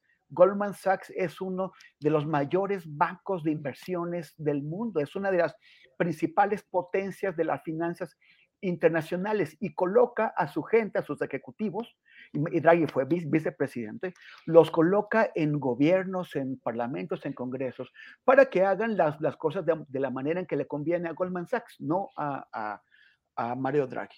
E, esa es una de las, pero no, no, a los, no a los italianos o no a los europeos. Esa es una ruta que las mega, que las mega empresas o sea, eh, la, la, la, de que las megaempresas manden a su gente, a sus ejecutivos a la política, como también hizo aquí FEMSA con Vicente Fox. Pero también está la otra ruta, que les ofrezcan chamba a, eh, cuando, cuando eh, o sea, por ejemplo, los políticos siempre están preocupados porque dicen, bueno, si a mi partido le va mal o a mí me va mal en lo particular, ¿qué, voy a, qué chamba voy a tener cuando salga de la administración pública? Uh -huh. Pues las empresas les ofrecen ese espacio.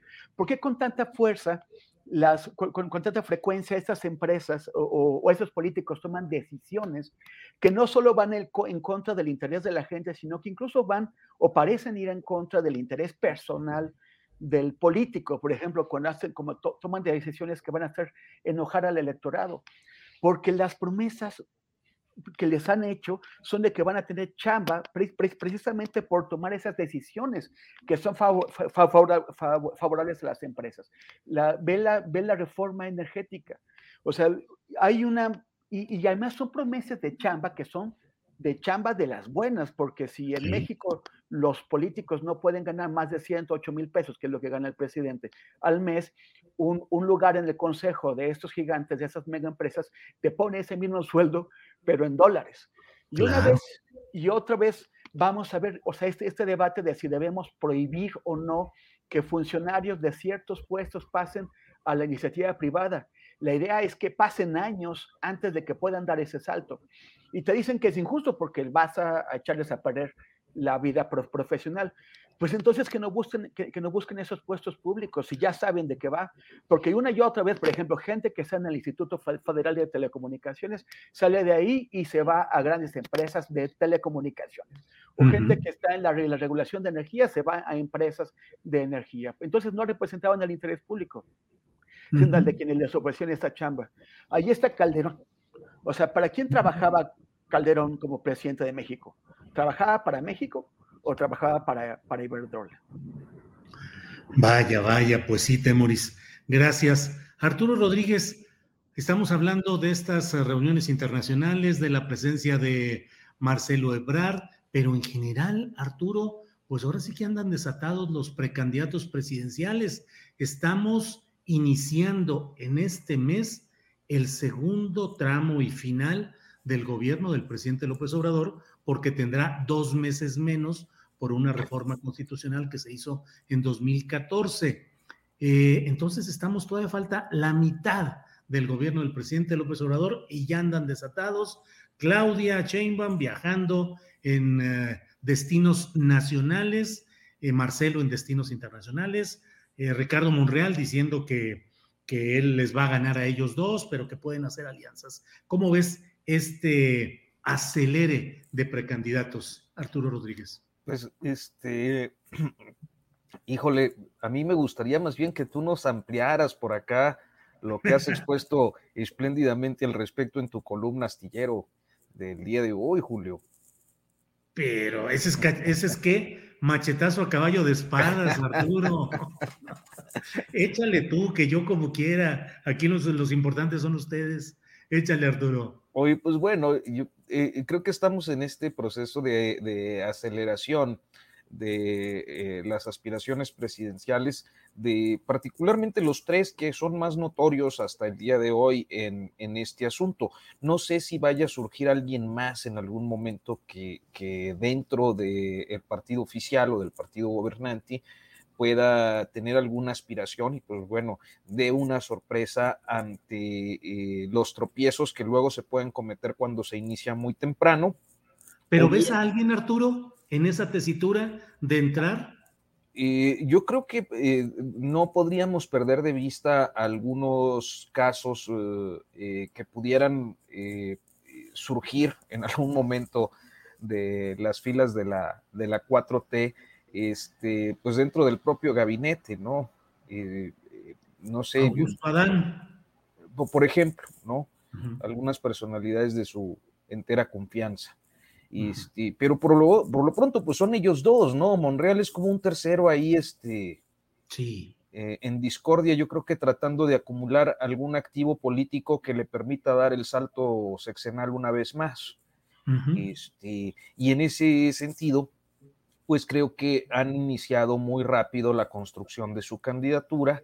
Eh, naturalmente, pues dudo que esto eh, sea una eh, situación que se resuelva fácilmente así posicionándose como candidatos y creo que la voluntad y la decisión presidencial pues va a tener una relevancia enorme en un par de años, que es cuando creo que se estará dando esta definición. O sea, ciertamente le, falta la mitad, pero tendrá que decidir la sucesión en, a más tardar noviembre o diciembre de, 2023. Entonces, y, pues están a dos años y en estos dos años lo que vemos es que hay toda una operación muy eh, notoria de eh, Marcelo Ebrard por construir una estructura que está provocando conflictos al interior de Morena, como tú oportunamente lo señalas en tu columna de hoy, especialmente porque a través de Mario Delgado, pues, eh, y a través de Alejandro Peña, y creo que en buena medida a eso atiende el envío de Gabriel García a la laguna para sacarlo un tanto de la operación a este padronero, y lo que estamos observando pues es la construcción de una estructura ebrardista a partir de eh, la estructura del propio partido o de construir una estructura paralela en el partido, mientras que por el lado de eh, Claudia Sheinbaum me parece que hay un intento por eh, construir relaciones en los estados de la República, especialmente en aquellos casos donde puede apelar, me imagino que en buena medida, a, la agenda de género o a la eh, empatía por género con eh, pues esta avalancha de gobernadoras que como nunca hemos tenido en el país, ¿no? Entonces, cada quien anda en lo suyo. Este, pero me parece que si lo viéramos en términos de política tradicional, que no siempre se puede ya ver las cosas con la misma óptica, pues quien estaría siguiendo, eh, eh, digamos que el manual de empezar a construir tres años antes de la elección eh, una estructura, de empezar a hacer los amarres con las cúpulas del poder económico, político, informal, no necesariamente partidista, quien tiene capturada la estructura partidista y está construyendo una estructura, una base electoral, quien anda recorriendo el mundo, eh, pues consiguiendo eh, aliados y, buena presencia eh, entre el mundo de la diplomacia y los jefes de Estado de otros países. Es decir, pues es Marcelo Ebrard hasta este momento. Eh, eso no, no quiere decir, para no confundirnos, que el, esto sea bueno o malo, simplemente pues yo expongo sobre la mesa lo que percibo que están haciendo cada uno de ellos. Bien, Arturo, gracias. Arnoldo Cuellar, estamos viviendo tiempos en los cuales eh, el presidente López Obrador pues mueve las cosas de una manera distinta a lo que estábamos acostumbrados. Y antes, pues había desde la famosa frase de Fidel Velázquez, el que se mueve no sale en la foto, hasta todo el ritual en el cual el presidente de la República mantenía el control de todo el proceso del destape de quien iba a ser el candidato oficial, lo mantenía bajo absoluto control, silencioso y apenas algunas veces con López Portillo dieron pie a pasarelas de precandidatos, pero en lo general era proceso eh, con de la Madrid, ¿no? Fue el de la pasarela, Miguel de Fue con de la Madrid, sí, fue de la Madrid, que estuvo ahí tu paisano, Jorge, Jorge entre otros, claro. Eh, ¿Y eh, qué opinas? En las circunstancias actuales, ¿le está haciendo bien o mal a la política, al interés nacional, a la funcionalidad administrativa, todo este rejuego de los precandidatos Ebrard, eh, y Monreal? ¿Le hace bien o le hace mal?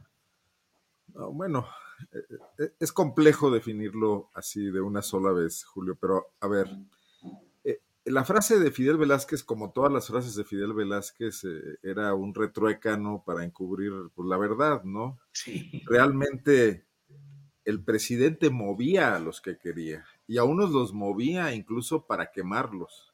Sí. Y a otros los preservaba. Y era un juego, había presidentes más hábiles, había otros a los que se les voltearon las circunstancias, como, como a Díaz Ordaz con Echeverría, etcétera. Pero era un juego de, un solo hombre. Y yo creo que ahí no hay nada nuevo. Yo creo que sigue siendo un juego de un solo hombre esta vez. Y que López Obrador tiene incluso calculada la rebeldía de Monreal. Al final del día está ganando una cosa fundamental. La sucesión presidencial se está resolviendo al seno de la 4T incluso con alguien eventualmente o ligeramente periférico como Monreal.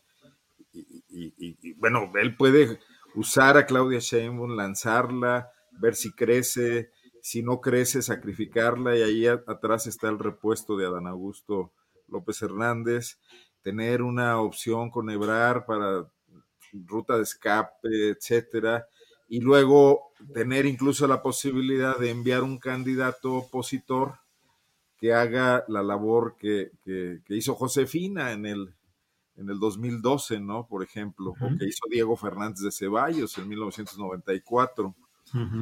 Eh, y, y, detrás de eso yo veo el, el, talento político de un hombre que a mí no me gusta porque es demasiado old fashioned. Y en ese sentido, sí creo que no le está haciendo bien al país. Y creo que el presidente está deponiendo ya la agenda de la transformación, del combate a la corrupción, de mover al elefante reumático, de superar rezagos graves en, en muchas áreas por estar ya metido en el tema de la sucesión presidencial, que le garantice a su movimiento más tiempo para poder llevar a cabo esa agenda, pero que tampoco nos sirve de mucho si sencillamente esa agenda lo que está haciendo es patear el bote para volver al sistema métrico sexenal y al mantenimiento del poder en un grupo y no al tema de resolver los problemas del país, que muchos creímos que era lo que estábamos rompiendo cuando eh, se optó por un candidato de izquierda, ¿no? Aquí no cuentan ni, López, ni, ni, Fox ni Calderón, porque Fox y Calderón no conocían ese ritmo de, la sucesión presidencial y fue obvio, ¿no? Como, como Vicente Fox sacó ahí a un desmadejado candidato como Santiago Krill, que se lo hicieron pedazos en la primera vuelta, únicamente con la estructura panista. Y bueno, ya ni hablar de, de Calderón, que sencillamente se dedicó a comprar un avión para sobornar a Enrique Peña Nieto, entre otras muchas cosas, ¿no? Eh, entonces, ese es un paréntesis, pero yo creo que el observador retoma eh, esa, esa tradición política o esa costumbre, eh, no sé, no sé cómo llamarlo, esa fenomenología quizás de, la asociación presidencial priista que, que ha sido la causa de muchos de los problemas que tenemos por la falta de continuidad, por los rezagos, por la posposición de objetivos claros en política que hacen que muchos de nuestros problemas acumulados estallen en un momento dado, ¿no? Gracias, Arnoldo. Eh, Temoris Greco, el propio presidente de la República fue quien en su momento casi, casi dio el banderazo de salida a este proceso adelantado de los precandidatos y postuló seis nombres y dijo que eran las corcholatas, que él estaba en la idea del destapador. Ahí empezó todo esto y ahí va caminando con eh, una preponderancia desde mi punto de vista, pues de dos personajes, de Marcelo Ebrard y de Claudia Sheinbaum fundamentalmente. Claro que ahí están pues el propio eh, Adán Augusto, que todavía no llegaba al destape de corcholatas, todavía no era él una de las corcholatas posibles. Pero te pregunto, eh, Temoris, esa recurrencia al viejo estilo del destape, de las corcholatas, del rejuego, de todo esto, eh, va acorde con los propósitos de cambio político que se plantearon en 2018 con la llegada del presidente López Obrador, por un lado, y algo que dijo Arnoldo que me llama mucho la atención, el hecho de que ya se esté deponiendo los afanes transformadores profundos como si ya se estuviese en el, en el tramo final y ya más bien hay que arreglar la sucesión y ver si el que venga completa algo o mantiene, en fin, ¿cómo lo ves, Temoris? Sí, esa, esa imagen que, que, puso Andrés Manuel de las, del, del, destapador, pues en primer lugar no, no se hace un favor a sí mismo ni a su propio discurso, ¿no? Porque eh, cada vez que dice algo muy extraño, eh, eh, siempre llega alguien alguna gente a decirte, no, no, pero es que lo que realmente Andrés Manuel quiere decir es esto. Pues no sé qué es lo que realmente quiere decir, pero lo que está diciendo es que él es el destapador. Y, y, y eso, pues, hasta todas los, las promesas de renovación que, que, hace, pues no parece hacerle justicia, porque, porque así es el sistema político mexicano priista. Es como como siempre fue, como se hizo durante casi todo el siglo XX, y, ahora pues está regresando a eso. Tampoco les hace ningún favor a, las, a las personas que mencionó, porque sí los está colocando ya ni siquiera como tapados, o sea, ya son las corcholatas. Entonces dices, ¿de qué, ¿de qué estamos hablando? O sea, son eh, figuras políticas autónomas con, eh, eh, con, con, valores propios, con, con, propósitos propios, o son las corcholatas que está barajando el señor de las corcholatas, que es el presidente. eso está muy feo. Y, y, me parece que no, que pues sí parece que, o sea, todo el mundo está eh, preguntándose si, si, Claudia es la que está en, en, el, corazón de, Andrés Manuel, si es Marcelo, o sea, como nos preguntábamos con López Portillo, o con Salinas, o con todos, o sea, es, es el viejo estilo. Y e, eso, bueno, para toda la renovación es muy, muy penoso. Claudia cada vez más volcada, o sea, obviamente aceleró eh, la, la, la, disputa de la, de la sucesión, tristemente, porque, porque los, los precandidatos pues, se concentran más en sus campañas que, que, en hacer sus cosas, y también en muchas cuestiones, muchos actos de simulación. O sea, yo creo que el, más evidente en esa simulación, pues es, es en estos días, ¿no? Por ejemplo, todo este tema de la, de la iniciativa para reemplazar a la OEA no va absolutamente a ningún lado. Nadie les está haciendo caso, nadie, ni Argentina, Nadie les está haciendo caso porque es una ocurrencia, nada más. Es una cosa, es una cosa que le da algún brillo a quién, al canciller. Porque si alguien puede impulsar eso, podría impulsar eso, si hubiera con que, que no lo hay. Pero si alguien tuviera esa, esa posibilidad, pues es el canciller. Si vas realmente a, a, reemplazar a la, OEA, necesitas dejar a Marcelo Ebrard en la presidencia porque, porque sería la única forma de, de, de darle continuidad a ese esfuerzo. Luego sigue el, el, show que acaba de hacer Ebrard en, en, la reunión, en la cumbre del grupo de los 20, en donde se dedicó de fan cazafotos, o sea, a, a hacer la del de, fan que anda detrás de, de, todas las figuras para ver, eh, sepas o no quiénes son, si su nombre o no, si parece famoso, te tomas una foto con esa figura y ya después averiguas quién era. Eh, sí. Fotos de simulación, gente que iba pasando por ahí y, ay, ay, ay mira, este, te, te, tomo la mano y nos tomamos una foto. O sea, fue penoso y se dedicó a tuitearlas así, bueno. Y luego, lo que me parece más grave de todo esto, lo de la cumbre del clima la cumbre del clima eh, eh, que va a México. ¿Qué lleva a México a la cumbre del clima? O sea, es, es, eso es lo que me parece más dramático y uno de los grandes hoyos, que, que serán hoyos históricos, que tiene este gobierno. Es, es pésimo que Calderón, un expresidente de México, se haya convertido en el servidor de Iberdrola, pero ¿qué es peor? ¿Qué pasa con el gobierno en turno? O sea, ¿qué, ¿qué, pasa cuando es urgente reforzar la lucha contra el cambio climático?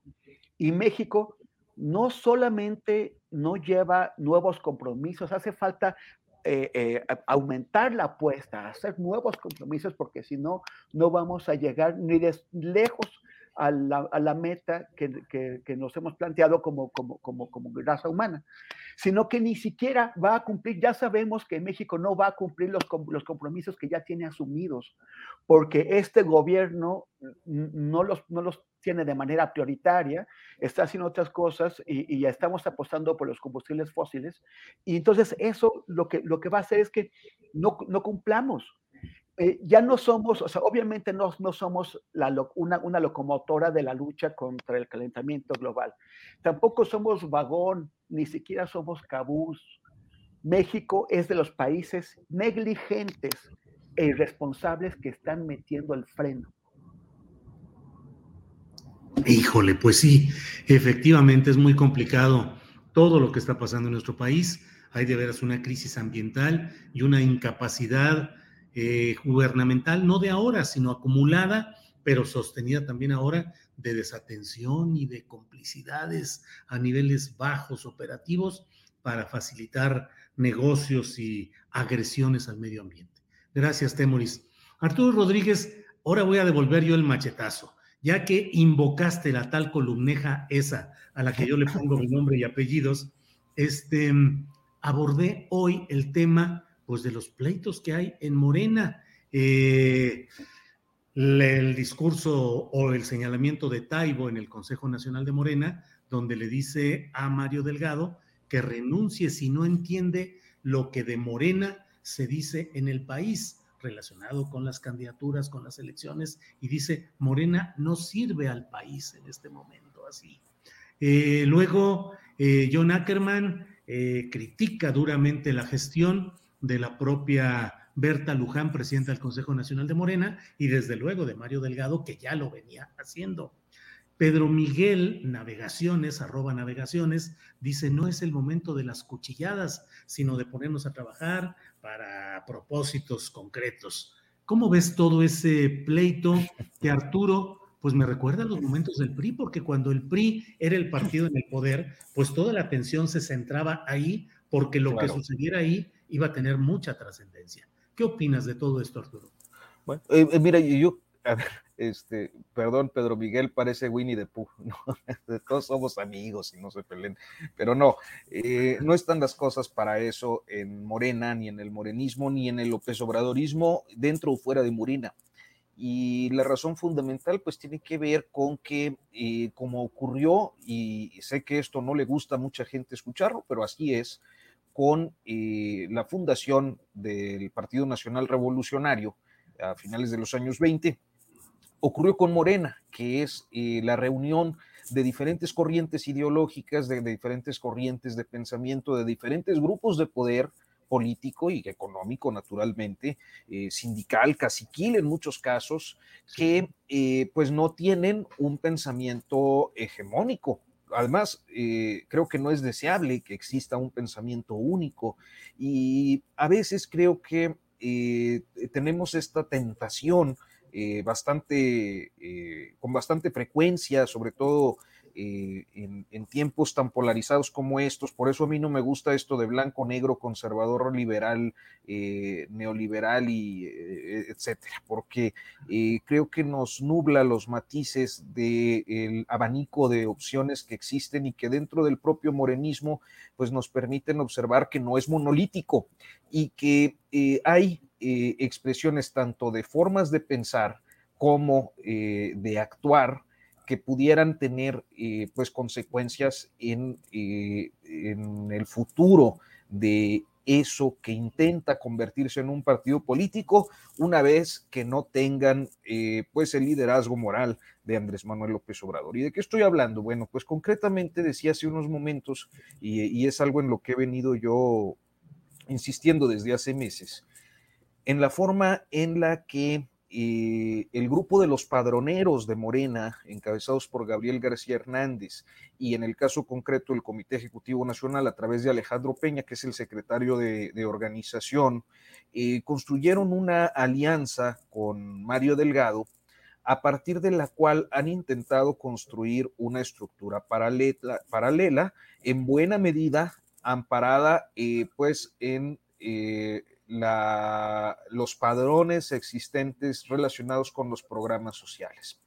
Dentro de eh, la gente que está operando y que opera en los programas sociales, muchos de ellos procedentes de Morena o bien de las redes ciudadanas que se integraron en apoyo a López Obrador en el pasado, eh, como también en un cierto sector de la militancia más destacada del morenismo, como esta que acabas de mencionar, el caso concreto de Paco Taibo, por ejemplo, eh, existe, creo que, una eh, pues evidente intención de denunciar aquello que consideran está mal porque consideran que era lo que ocurría en el pasado y justamente contra eso lucharon, contra las estructuras clientelares, clientelares con, contra la toma de los partidos para la construcción de proyectos políticos específicos, contra la fraudulencia electoral, contra la corrupción.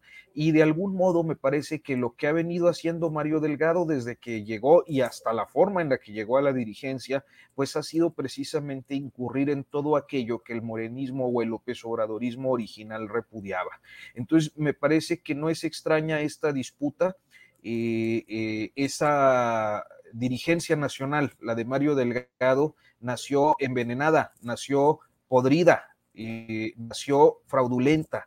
Eh, con ese origen es muy difícil que pueda mantener eh, pues una posición de unidad en las filas de ese instituto político, que con toda seguridad también ocurrirá algo. Al momento en el que López Obrador exprese su respaldo a la dirigencia de Morena de algún modo sutil o no tan sutil, pues todos a final de cuentas se alinearán. Así que tampoco es que tenga un riesgo de ruptura, pero creo que sí esto se inscribe en eh, pues la disputa por la sucesión presidencial en ciernes.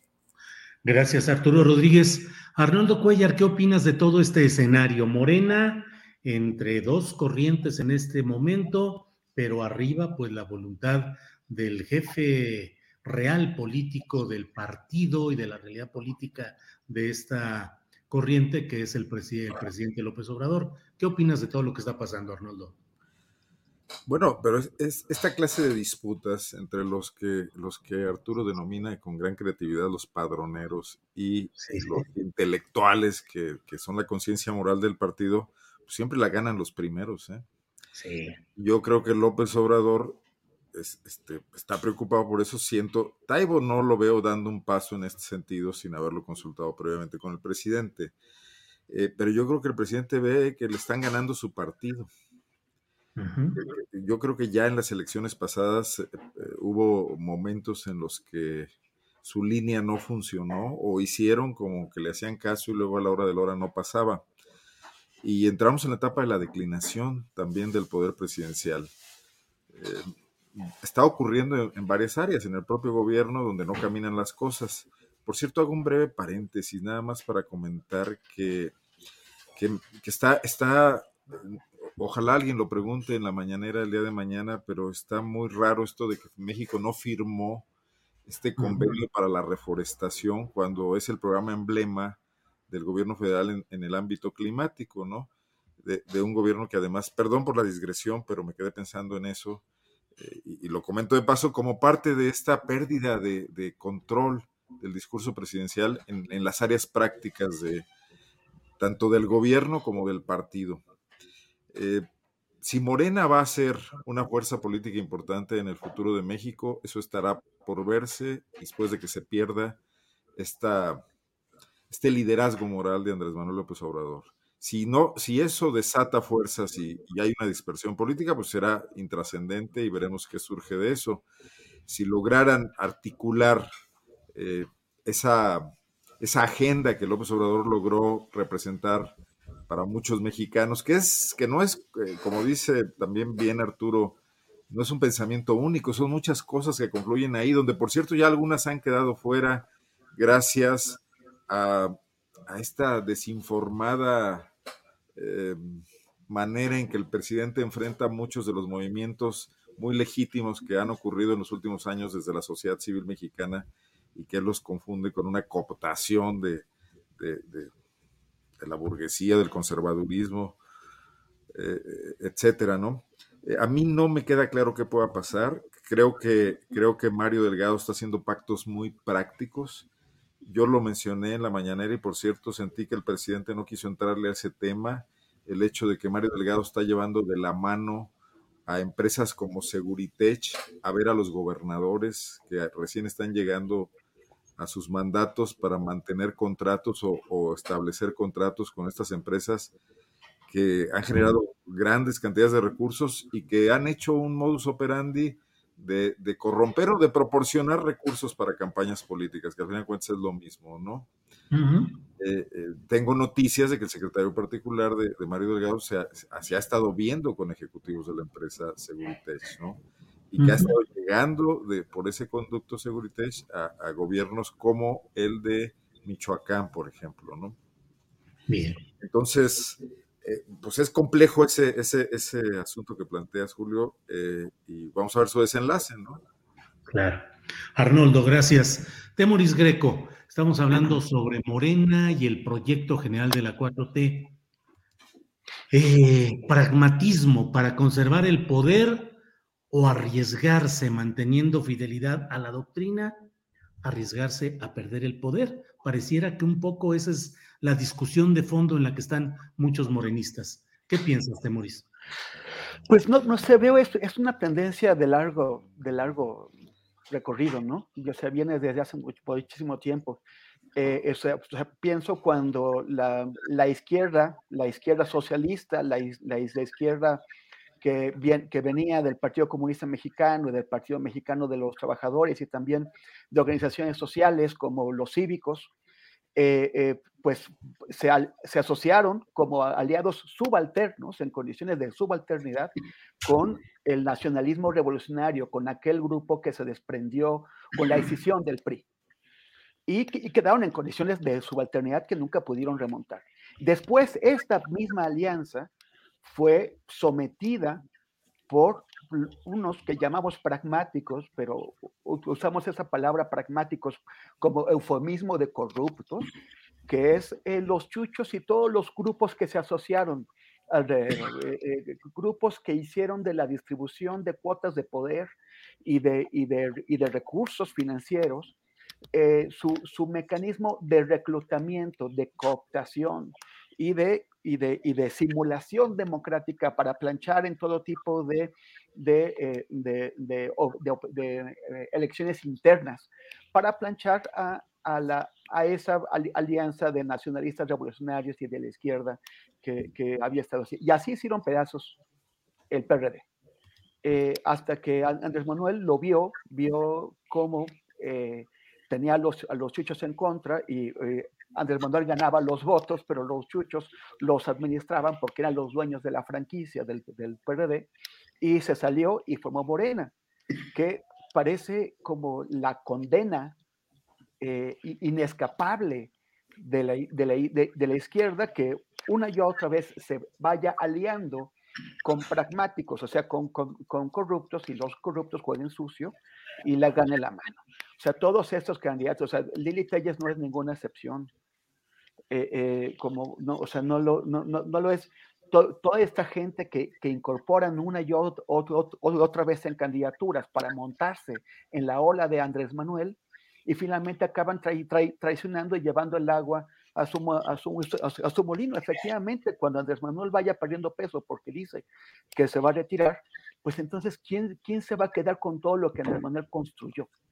Eh, no parece que la, antigua izquierda socialista esté en condiciones de, hacerlo.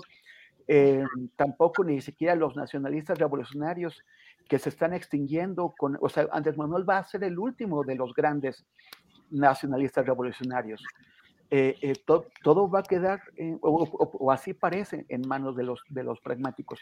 Me llama la atención que le estén dando también a Berta Luján, este, uh -huh. que, que, que, Paco Ignacio, Jackerman y varios estén dándole en la cabeza a, a Berta, Luján. Esto es una señal de disensión dentro del grupo eh, doctrinario, ¿no? O sea, el, lo de doctrinario no, no sé si es el apodo correcto, porque hay como muchas doctrinas en ese grupo, pero digamos que, que, que, que por oposición a los pragmáticos, pues ese sería. Pero también el presidente le, tiene que poner más, más atención a su partido si no quiere que su legado sea usurpado por es, estos eh, eh, corruptos, de la, de la misma forma en que lo hicieron los chuchos con el legado de Cuauhtémoc y contra los que Andrés Manuel tuvo que luchar. Gracias, Temoris. Eh, Arturo Rodríguez, mientras seguimos aquí hablando de las élites, las cúpulas, las doctrinas, los acomodos, los precandidatos, en la realidad cotidiana se mantiene un clima difícil para los mexicanos en general por la creciente, por la sostenida inseguridad pública y en particular ha habido en estos días agresiones mortales contra dos periodistas, eh, contra Freddy López y contra Alfredo Cardoso, que fueron asesinados. Eh, ¿Cómo ves la situación del periodismo en estos momentos y sobre todo en lo que se hace en los estados de la República? ¿Está en una situación de mayor vulnerabilidad el gremio en esos lugares? ¿Cómo ves la situación, Arturo?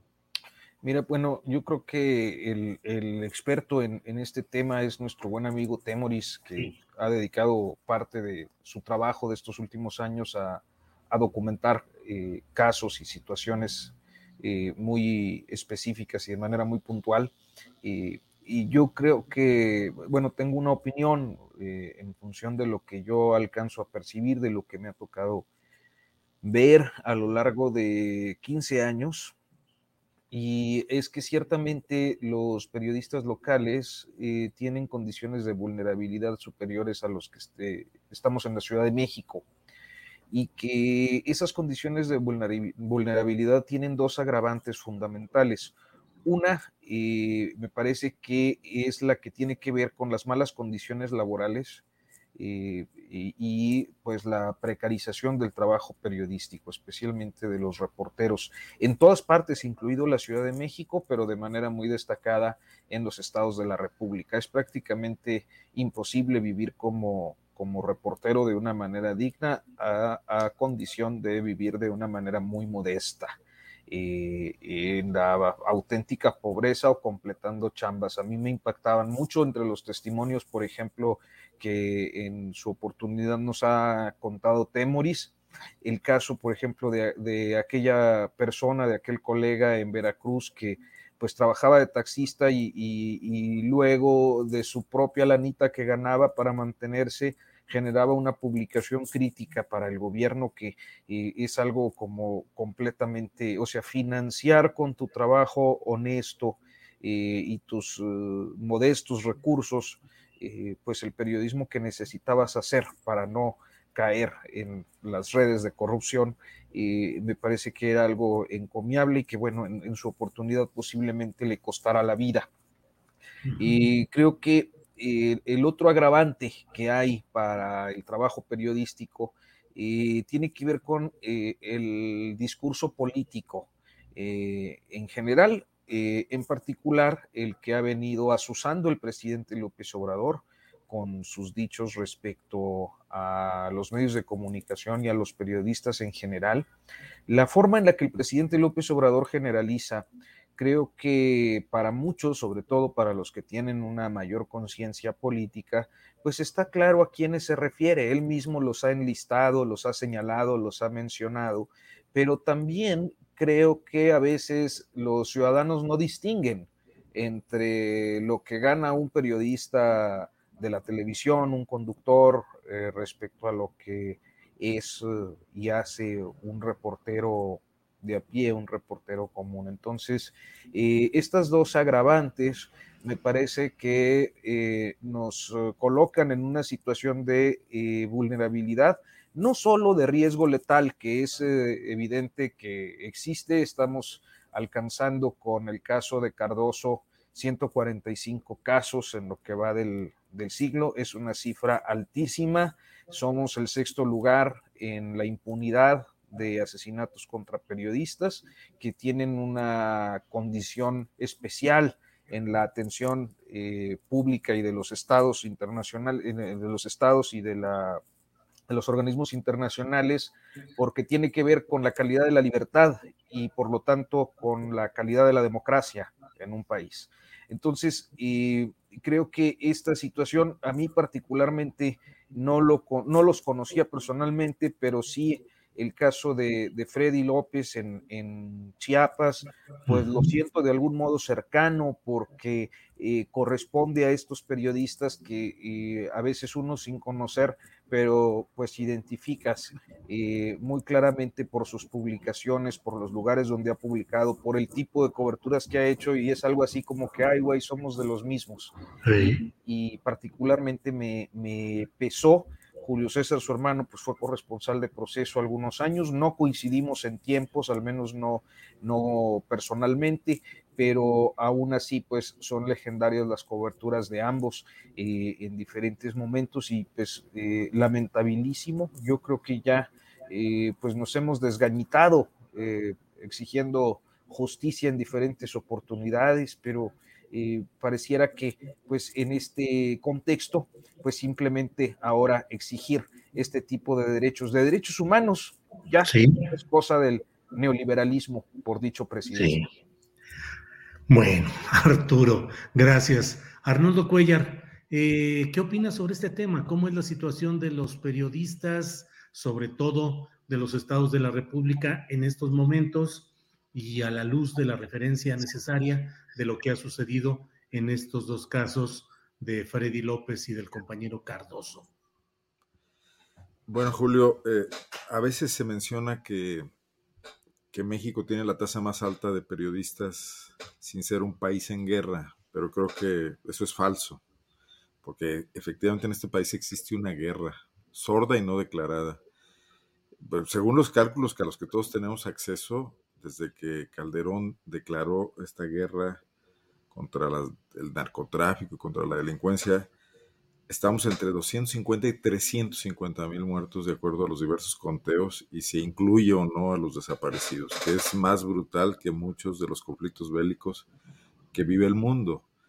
Y los periodistas están cubriendo eso, en esos estados del país donde está ocurriendo precisamente esa violencia, están expuestos pero no podríamos entrarle al tema únicamente por el lado de los periodistas.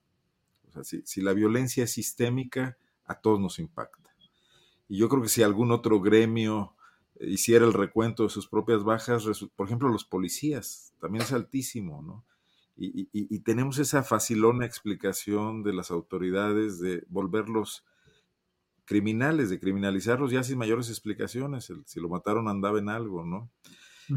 Y eso me parece el, problema más grave del país en este momento. En Guanajuato, por ejemplo, ha habido ya alertas de, al menos de al menos cuatro países por la violencia que se vive en el Estado. Estamos hablando de Estados Unidos y Canadá, nuestros socios del TLC, de, Alemania y de Italia, perdón, de Alemania y de Japón, que advirtieron a sus connacionales no circular por la carretera principal y más transitada, que es eh, la que atraviesa Guanajuato, la, México Laredo, ¿no? Eh, aquí ha habido pocas bajas de periodistas. hay otro tipo de situaciones, pero solamente tenemos eh, que en los últimos años por lo menos dos periodistas asesinados, uno en Comonfort y otro en Salamanca, y el de Salamanca más claramente una agresión por su trabajo, y el otro no, no lo hemos sabido bien a bien, las autoridades tampoco lo han esclarecido nunca. Eh, pero en otros estados del país no, eso eh, sobre todo en estos, eh, los que vemos ahora, Guerrero y Chiapas, pero tendríamos que voltear a ver eso de forma conjunta. Por eso sí me parece que es demasiado frívolo, que, el movimiento que pretendía transformar al país ahora esté preocupado por una sucesión presidencial artificial, artificiosa, y no por atender eso que dijo desde un principio que iba a ser su principal preocupación, ¿no?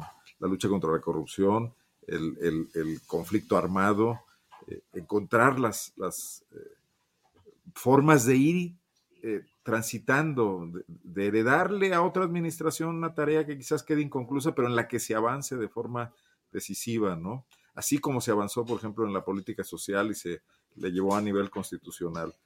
Entonces, creo que es el tema central del país en este momento y que no está en el debate público, que estamos distraídos por otras cosas eh, y, y, que nos vamos a ensarzar en este debate, donde, por cierto, y les comento que en toda esta tarde ninguno de nosotros ha mencionado la palabra la oposición.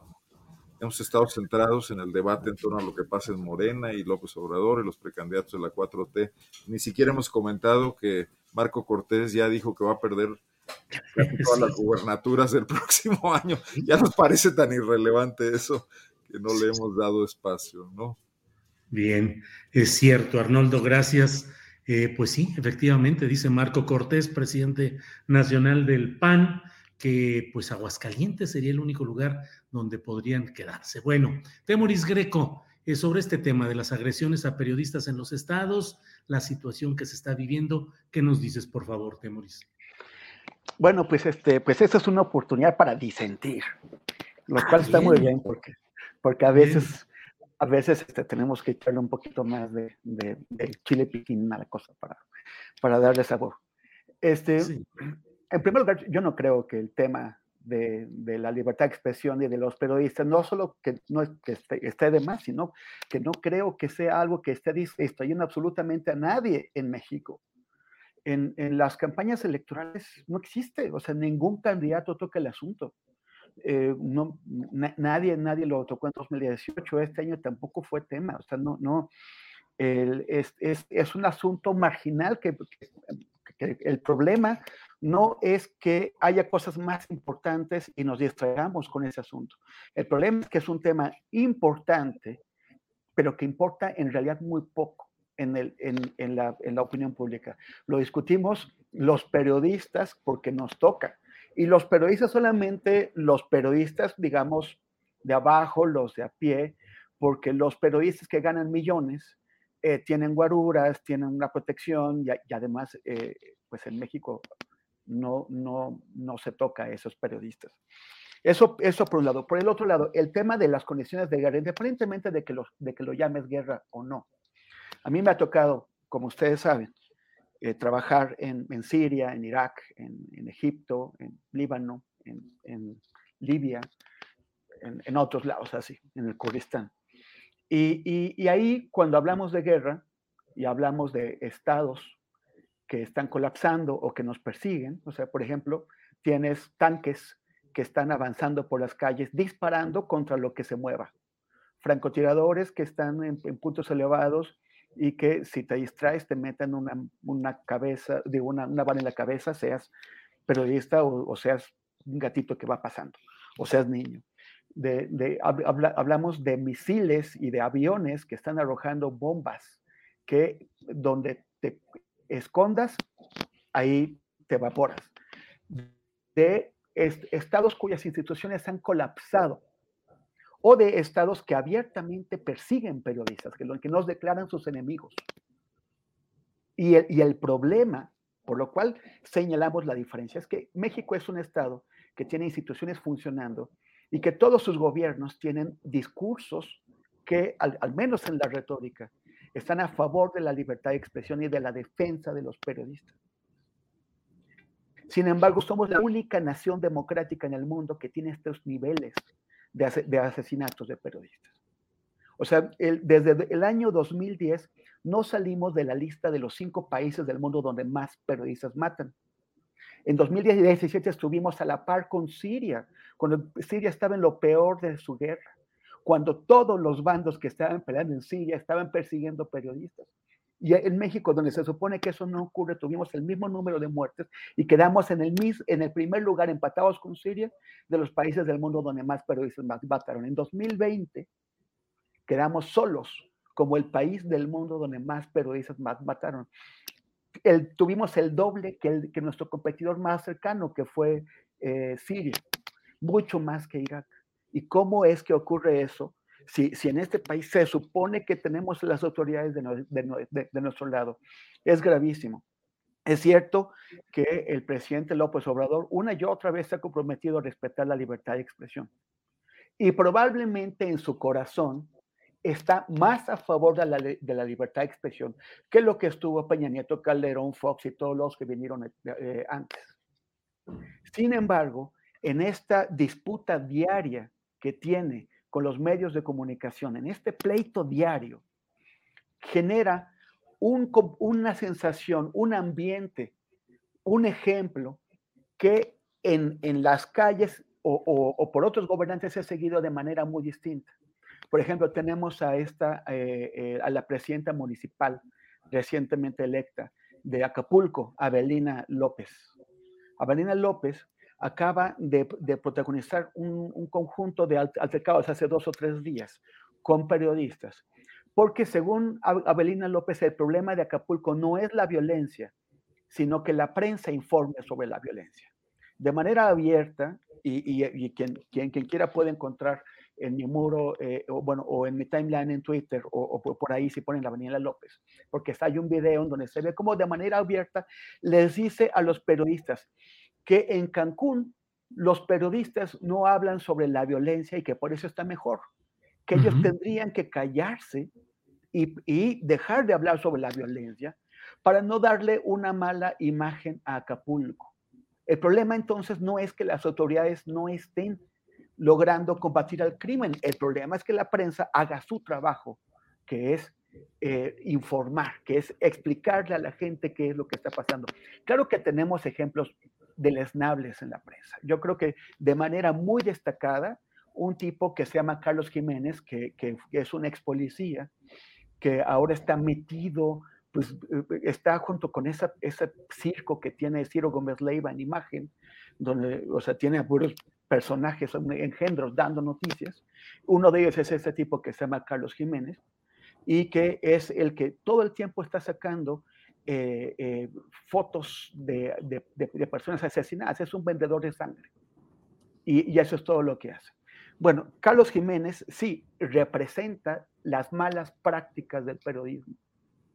Pero informar sobre lo que ocurre cada los días cada, cada, día no es una mala práctica. Es algo que la gente necesita. La gente necesita saber. Sin información no puedes tomar las, las decisiones eh, adecuadas. Y esa señora, la, la, presidenta municipal de Acapulco, la emprende contra los periodistas de esta forma, porque si el presidente lo hace, ella lo hace a su entender, a su manera. El presidente obviamente que no anda atacando periodistas, pero ella sí, en esa misma conferencia de prensa, en donde ella asusó a sus simpatizantes, porque estaba dando una conferencia de prensa, pero estaba en la calle alrededor y, alrededor había gente, gente, de ella, los asusó contra los periodistas y a una, a una compañera periodista la golpearon por la espalda. Todavía peor, cuando ella se marchó, guaruras de esta señora atacaron a dos periodistas y les pusieron unas golpizas tremendas. Por eso, el gremio periodístico en Acapulco hizo una protesta al día, al día siguiente. No, a, a, mí no me parece mal que el, el, presidente tenga su derecho de réplica, Pero el problema de su derecho de, réplica es que este se está, él lo está ejerciendo en un país que no está acostumbrado a respetar la libertad de expresión, ni mm. está acostumbrado a respetar al que piensa distinto, ni al que informa aquello que, que preferirían algunos que no se informara.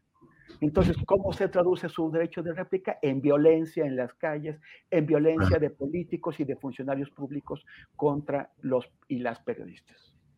Gracias, Temoris Greco. Pues ahí queda este comentario. Son las 3 de la tarde con 7 minutos y bueno, pues es hora de dar las gracias por la participación de los tres distinguidos periodistas en este martes 2 de noviembre. Arturo Rodríguez, gracias y buenas tardes.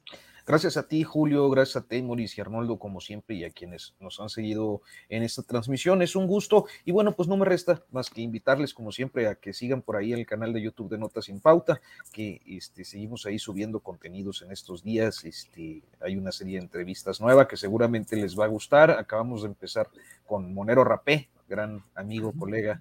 Este, y bueno, pues esta serie se llama Definiciones, así que por ahí los esperamos. Muy bien, gracias. Gracias, Arturo. Arnoldo Cuellar, gracias y buenas tardes. Julio, un gusto como siempre. Arturo, muy bien. Felicidades por esas iniciativas. Temoris, eh, no veo contradicción realmente entre lo que dije y lo que dijiste tú. Coincido y creo que la distracción yo la veía en el juego sucesorio, no tanto en el tema de, de, de hacer énfasis en la violencia que vivimos. Pero como siempre, un gusto compartir aquí con los tres. Gracias, Arnoldo. Temoris, gracias y buenas tardes. Ay, Arnoldo, qué excepción, oye, yo estaba muy feliz porque nos, porque habíamos encontrado un punto de contradicción, no, no, así que chiste. Bueno, gracias. Sí, cacho, ya no, pero, no. pero vamos poniendo esos puntos al principio, porque si no ya el tiempo nos come. Al principio pongamos todos los puntos de disenso, pero bueno, sé que van saliendo sobre la marcha. Gracias, Temoris. Buenas tardes. Gracias, Julio, Arturo, Arnoldo. Y, pues los invito a seguirme en Instagram, Facebook, en Twitter como arroba Temoris. Eh, gracias y nos vemos el próximo martes. Gracias, hasta luego. Bien, pues muchas gracias a los tres. Ha sido la mesa del super martes, en este caso el martes 2 de noviembre. Bueno, mire, pues tenemos, tenemos a continuación le pido que no se retire porque vamos a hablar con Maura Aro. Ella es mamá de Daniel Robles. Tal vez usted eh, haya leído los tweets de Daniel Robles. Es un joven, eh, muy joven, que tiene parálisis cerebral, que desea ser comunicador, que está impulsando y haciendo iniciativas y comentando de todo tipo. Y vamos a hablar con Maura Aro que ya debe estar por aquí en el... Eh, Maura, buenas tardes. Maura. Daniel, ¿cómo estás? Daniel, saludos. Súper bien. Gusto en verlos. Maura, muchas gracias, Maura, que además eh, nos enviaste una calaverita que nos encantó y no sé si nos quieras hacer favor de leerla, Maura. Sí, claro que sí. Bueno, primero que nada, buenas tardes a ti, Julio, Adriana, a todas las personas que nos estén mirando y escuchando a través de los podcasts. Estamos aquí, Daniel Robles y yo, eh, muy contentos y muy emocionados. Nos agarra el nervio, pero bueno. ok, esta es una calaverita que hicimos para ti, Julio, con muchísimo cariño y respeto. Y ahí te va. Dice así. Astillado caballero, la muerte andaba buscando. Esta vez no se me escapa se le escuchó murmurando. No lo venció ni el COVID, y no es un caso cualquiera. Defiende con valor su lid, incluso en la mañanera. En Zapopan lo buscó, la parca no lo encontraba, pues Julio se escabulló, en tierras chilangas andaba. Presta, presta la calaca, hasta allá se fue volando, desayunándolo yo con Álvaro y Alejandro. Las redes no le perdonan a la parca su osadía, lloran con melancolía, a Julio no lo abandonan. Con dinero y sin dinero, él siempre será rey. Astillero se llamaba, hombre de muy buena ley. Hoy la flaca se lamenta, le salió mal la jugada, pues al pepenarse a Julio, salió desmonetizada. Órale, muy bien. Maura. Tema muy actual, Julio. Sí, como no, te lo agradecemos mucho a todo el equipo. Maura, y aprovecho para preguntarte cómo va la iniciativa que ha impulsado Daniel Robles y tú para buscar que haya espacios decorosos y adecuados para poder utilizar las personas discapacitadas eh, o con eh, diversos eh, problemas en los baños públicos. ¿Qué hay sobre esto, Maura? Mira, Julio, primero si me lo permites, para entrar en contexto a la audiencia, les platico. Daniel tiene parálisis cerebral, prácticamente lo único que puede controlar son su cabeza y sus ojos, de tal manera que él, que él se comunica a través de se llaman tableros de comunicación aumentativa, que es una suerte de catálogo de palabras como esto. Les enseño.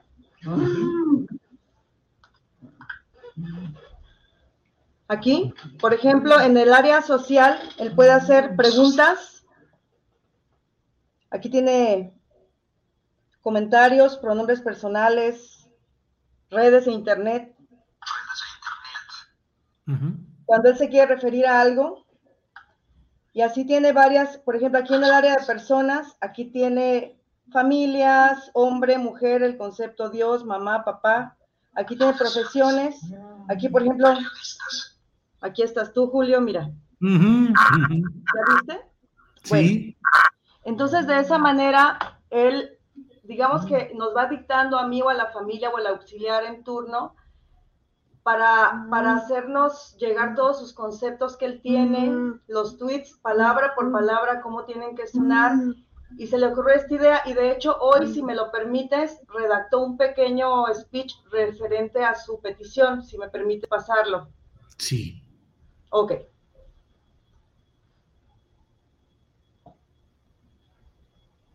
Permíteme. Sí, sí, sí, con calma. Mm. A ver, Dani. Ok. Ahí te va. Buenas tardes, Julio. Hola a todas, todos y todas quienes ven y escuchan este programa. Muchas gracias por brindarme este espacio. Pues este soy yo. Y esta es mi voz sintetizada. El día de hoy les quiero compartir la propuesta de que los sanitarios públicos sean realmente inclusivos todos conocemos a alguien que utiliza pañal, ya sea un bebé, un niño, persona con discapacidad o adulto mayor. En el caso de personas con discapacidad, nuestros cuidadores se ven en la necesidad de cambiarnos en el piso, lo cual es, además de pesadísimo para quien nos carga, insalubre e indigno. La otra opción es permanecer con el pañal sucio por horas. Y si estamos lejos de casa, o de viaje, o en una de esas largas jornadas en un hospital público, les invito a leer mi petición de sanitarios adecuados para todos a través de la plataforma cheang.org. Creo que entre más personas lean y se concienticen, lograremos espacios dignos y funcionales para todas las personas. Muchas gracias. Vaya la voz. Sí. La voz de Daniel. Muy bien. ¿Y, cómo ha avanzado esta campaña, Maura? Pues mira, Julio, llevamos 15 mil eh, firmas, vamos por las 25 mil, así es. Y ya tuvimos el primer contacto con el gobierno de Zapopan para, para ver en qué área de Zapopan se va a colocar el primer baño con esas características. Es algo muy simple, Julio. Por ejemplo, si tú piensas encargar a una persona con discapacidad o un bebé o a una persona adulta, necesitas un espacio como del tamaño un poquito más pequeño que una camita individual, ¿de acuerdo? Entonces, es tan simple como hacer un baño que mida, por ejemplo, dos metros de ancho, ahí cabe perfectamente una cama cambiador.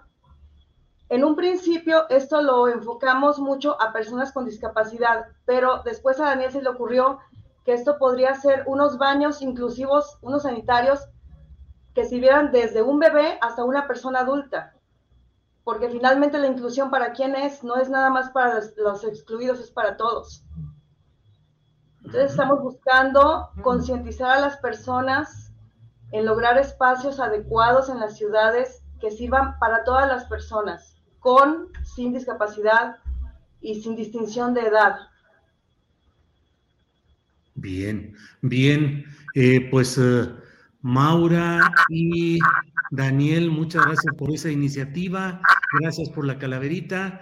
Daniel, a quien conozco personalmente, hemos estado en algunas ocasiones juntos. Sé de su deseo de ser comunicador, sé de sus preocupaciones intelectuales y políticas. Eh, platicamos en alguna ocasión utilizando justamente esta eh, tableta que, que nos ha mostrado Maura Aro. Y bueno, pues preocupaciones y preguntas, inquietudes de un joven muy valioso, inteligente y que nos da una demostración de la lucha por salir adelante, de la lucha por enterarse, por informarse, por tener una visión y una opinión sobre lo que sucede en su país y en el mundo. Así es que, Maura, aprecio, aprecio mucho todo el apoyo y todo lo que haces para eh, Daniel y para tu hija, a quienes les mando saludos, y al propio Daniel, como siempre, ya lo sabe, cariño, afecto, respeto, amor a Daniel Robles. Acuérdate que la comunicación básica es, Daniel dice que sí mirando hacia arriba y, y dice que no mirando hacia abajo. Entonces, cuando le quieras hacer preguntas cerradas es simple, ¿sí o no? Por eso dice en tu Twitter, comunicación básica así para arriba, no para abajo, así con la familia rapidísimo. Bueno, pues seguiremos atentos a ver cómo camina esta iniciativa y a ver qué otras opiniones sigue dándonos nuestro comunicador Daniel Robles, Mauraro. Perfectamente. Gracias. Julio. Hasta luego. Daniel, hasta luego. Gusto en saludarte, Daniel. Hasta luego. Hasta luego, Maura. Gracias. Hasta luego. Bueno, pues eh, pues esto es lo que tenemos en este día. Y bueno, son las 3 de la tarde con 19 minutos. Vamos a la parte final del programa con nuestra productora, co-conductora, Adriana Buentello. Adriana, buenas tardes. ¿Cómo estás, Julio? Oye, qué emoción. Eh, la verdad, este me dio mucho gusto ver a Daniel y, a Maura. Eh, y además que pues Daniel estaba muy emocionado. Sí. Eh, híjole, la verdad es que me quedé, me quedé sin palabras, me, emocionó mucho y pues ahora sí que apoyar, eh, pueden escanear esta imagen que pasamos, a ver si la pasamos también al final, se la pedimos a Andrés, porque para firmar esta petición se puede escanear, también yo ya lo probé directamente en la transmisión. Este, poniendo el teléfono, la cámara allí para que puedan este, eh, firmar esta, esta petición, Julio. Y pues además de que esta calaverita estuvo muy padre, tenemos otra, Julio, antes de mm. terminar con algunas notas, si me permites leer otra eh, colaboración bien linda que nos mandó Ale Trejo a través de su cuenta de Twitter. Dice así, la muerte estuvo rondando a nuestro querido astillero. Intentó con el COVID llevárselo al cementerio. Estaba muy molesta por tanta veracidad y porque la familia astillera crece cada día más se quedó muy sorprendida por tanta solidaridad, pues Julio recibió en sus redes muchos mensajes deseándole salud y bienestar. Decidió la muy ingrata darle otra oportunidad, pues su noticiero y sus charlas muchos iban a extrañar, ya que en tiempos asiagos es importante informar. La flaca se había asombrado de todos los entrevistados que Adriana Buentello tenía concertado porque de una a tres nos mantuviera informados. Ah, qué sorprendida estaba por las charlas astilladas y las mesas de opinión que presenta a la semana. Le pareció muy certera la mesa del más allá para cerrar la semana. No podía faltar más. Encantada la Catrina en chat dejó su opinión que Horacio, Fernando y Ana Francis Moore le ponen Astillero Informa excelente sabor. Síganlo en sus redes. Ella recomendó y pues a pronto que se arrepiente de encajar a don Julio el diente, lo dejará en este plano por muchos años más para concretar proyectos y reciba muchos likes. ¿Cómo ves, Julio? Órale, muchas gracias, Ale Trejo. Gracias a Ale Trejo por esta calaverita tan interesante que nos ha enviado. Así es que, pues bueno, hemos recibido en esta ocasión varias calaveritas de las cuales hemos dado cuenta, Adriana. Sí, Julio, pues qué, emoción porque este es uno de los mejores regalos pues, que podemos recibir. Julio, para cerrar rápidamente, eh, el programa, pues comentarles, tenemos información interesante. ¿Recuerdas este, este audio que se filtró el día de ayer? Es que te comentaba además en el chat que Arnoldo Cuellar ya me andaba quemando. Sí. Bueno, el audio de ayer que difundió, que pues, eh, me parece que es el medio Latinos, pero en donde se escucha al presidente del PAN, Marco eh, Cortés, reconocer que solo tendrían oportunidad de ganar en 2022, Julio, la gubernatura en Aguascalientes, lo que querría decir que perderían terreno en Durango, Tamaulipas y Quintana Roo. Bueno, hoy Mario Delgado, el presidente Morena, respondió a Marco Cortés que Aguascalientes, pues también la va a ganar eh, Morena. Y eh, lo que comentaba también precisamente Arnoldo, fíjate que hace, hace algunos minutos eh, ya la Secretaría de Relaciones Exteriores dio a conocer, porque originalmente en, esta cumbre eh, de Glasgow, en Gran Bretaña, sobre el cambio climático, se celebró el primer gran logro, que se trata de un compromiso, Julio, de los líderes mundiales de 105 países para tener la, eh, em, durante la próxima década la deforestación para intentar limitar lo que es el eh, cambio climático. Sin embargo, México originalmente no se encontraba dentro de los países eh, firmantes y hace unos minutos, alrededor de las dos de la tarde, la Secretaría de Relaciones Exteriores publicó este comunicado en donde asegura ya haberse sumado. nosotros directamente en la página donde está este acuerdo no hemos visto que está actualizado, pero ya lanzó este comunicado la Secretaría de Relaciones Exteriores. El compromiso de estos más de 100 países, Julio, representan más del 85% de los bosques del mundo y el primer ministro británico Boris Johnson dijo que eh, con dicho acuerdo pues, no tiene precedentes y que hoy se tiene la oportunidad de poner fin a una larga historia de la humanidad como conquistador de la naturaleza y en su lugar convertirnos en su custodio. Este es uno de los eh, temas interesantes, Julio, el día de hoy. Y fíjate que vamos a darle continuidad un poco a lo que significa el tema de Facebook y la nueva, el nuevo, el cambio de nombre de Facebook Inc.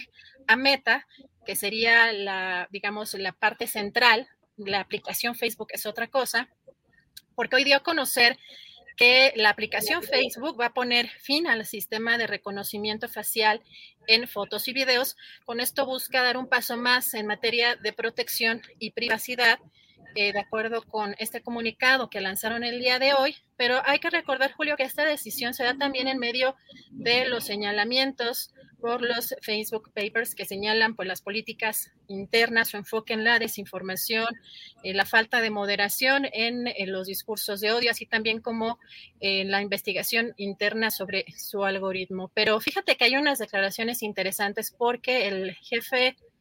Eh, de Asuntos Globales de Meta, que es Nick Clegg, pues aseguró que están trabajando en formas de proteger a los usuarios en el metaverso. Sin embargo, lo interesante, Julio, es que mencionábamos en la ocasión anterior, este anuncio del metaverso y de Meta, pues parece más bien una estrategia para paliar un poco la crisis sobre los Facebook Papers, porque lo platicábamos, Julio, la vez pasada, que no se veía que fuera a hacerse realidad próximamente. Y hoy lo confirma. Clegg dice que el metaverso podría tardar hasta 15 años en hacerse realidad, Julio.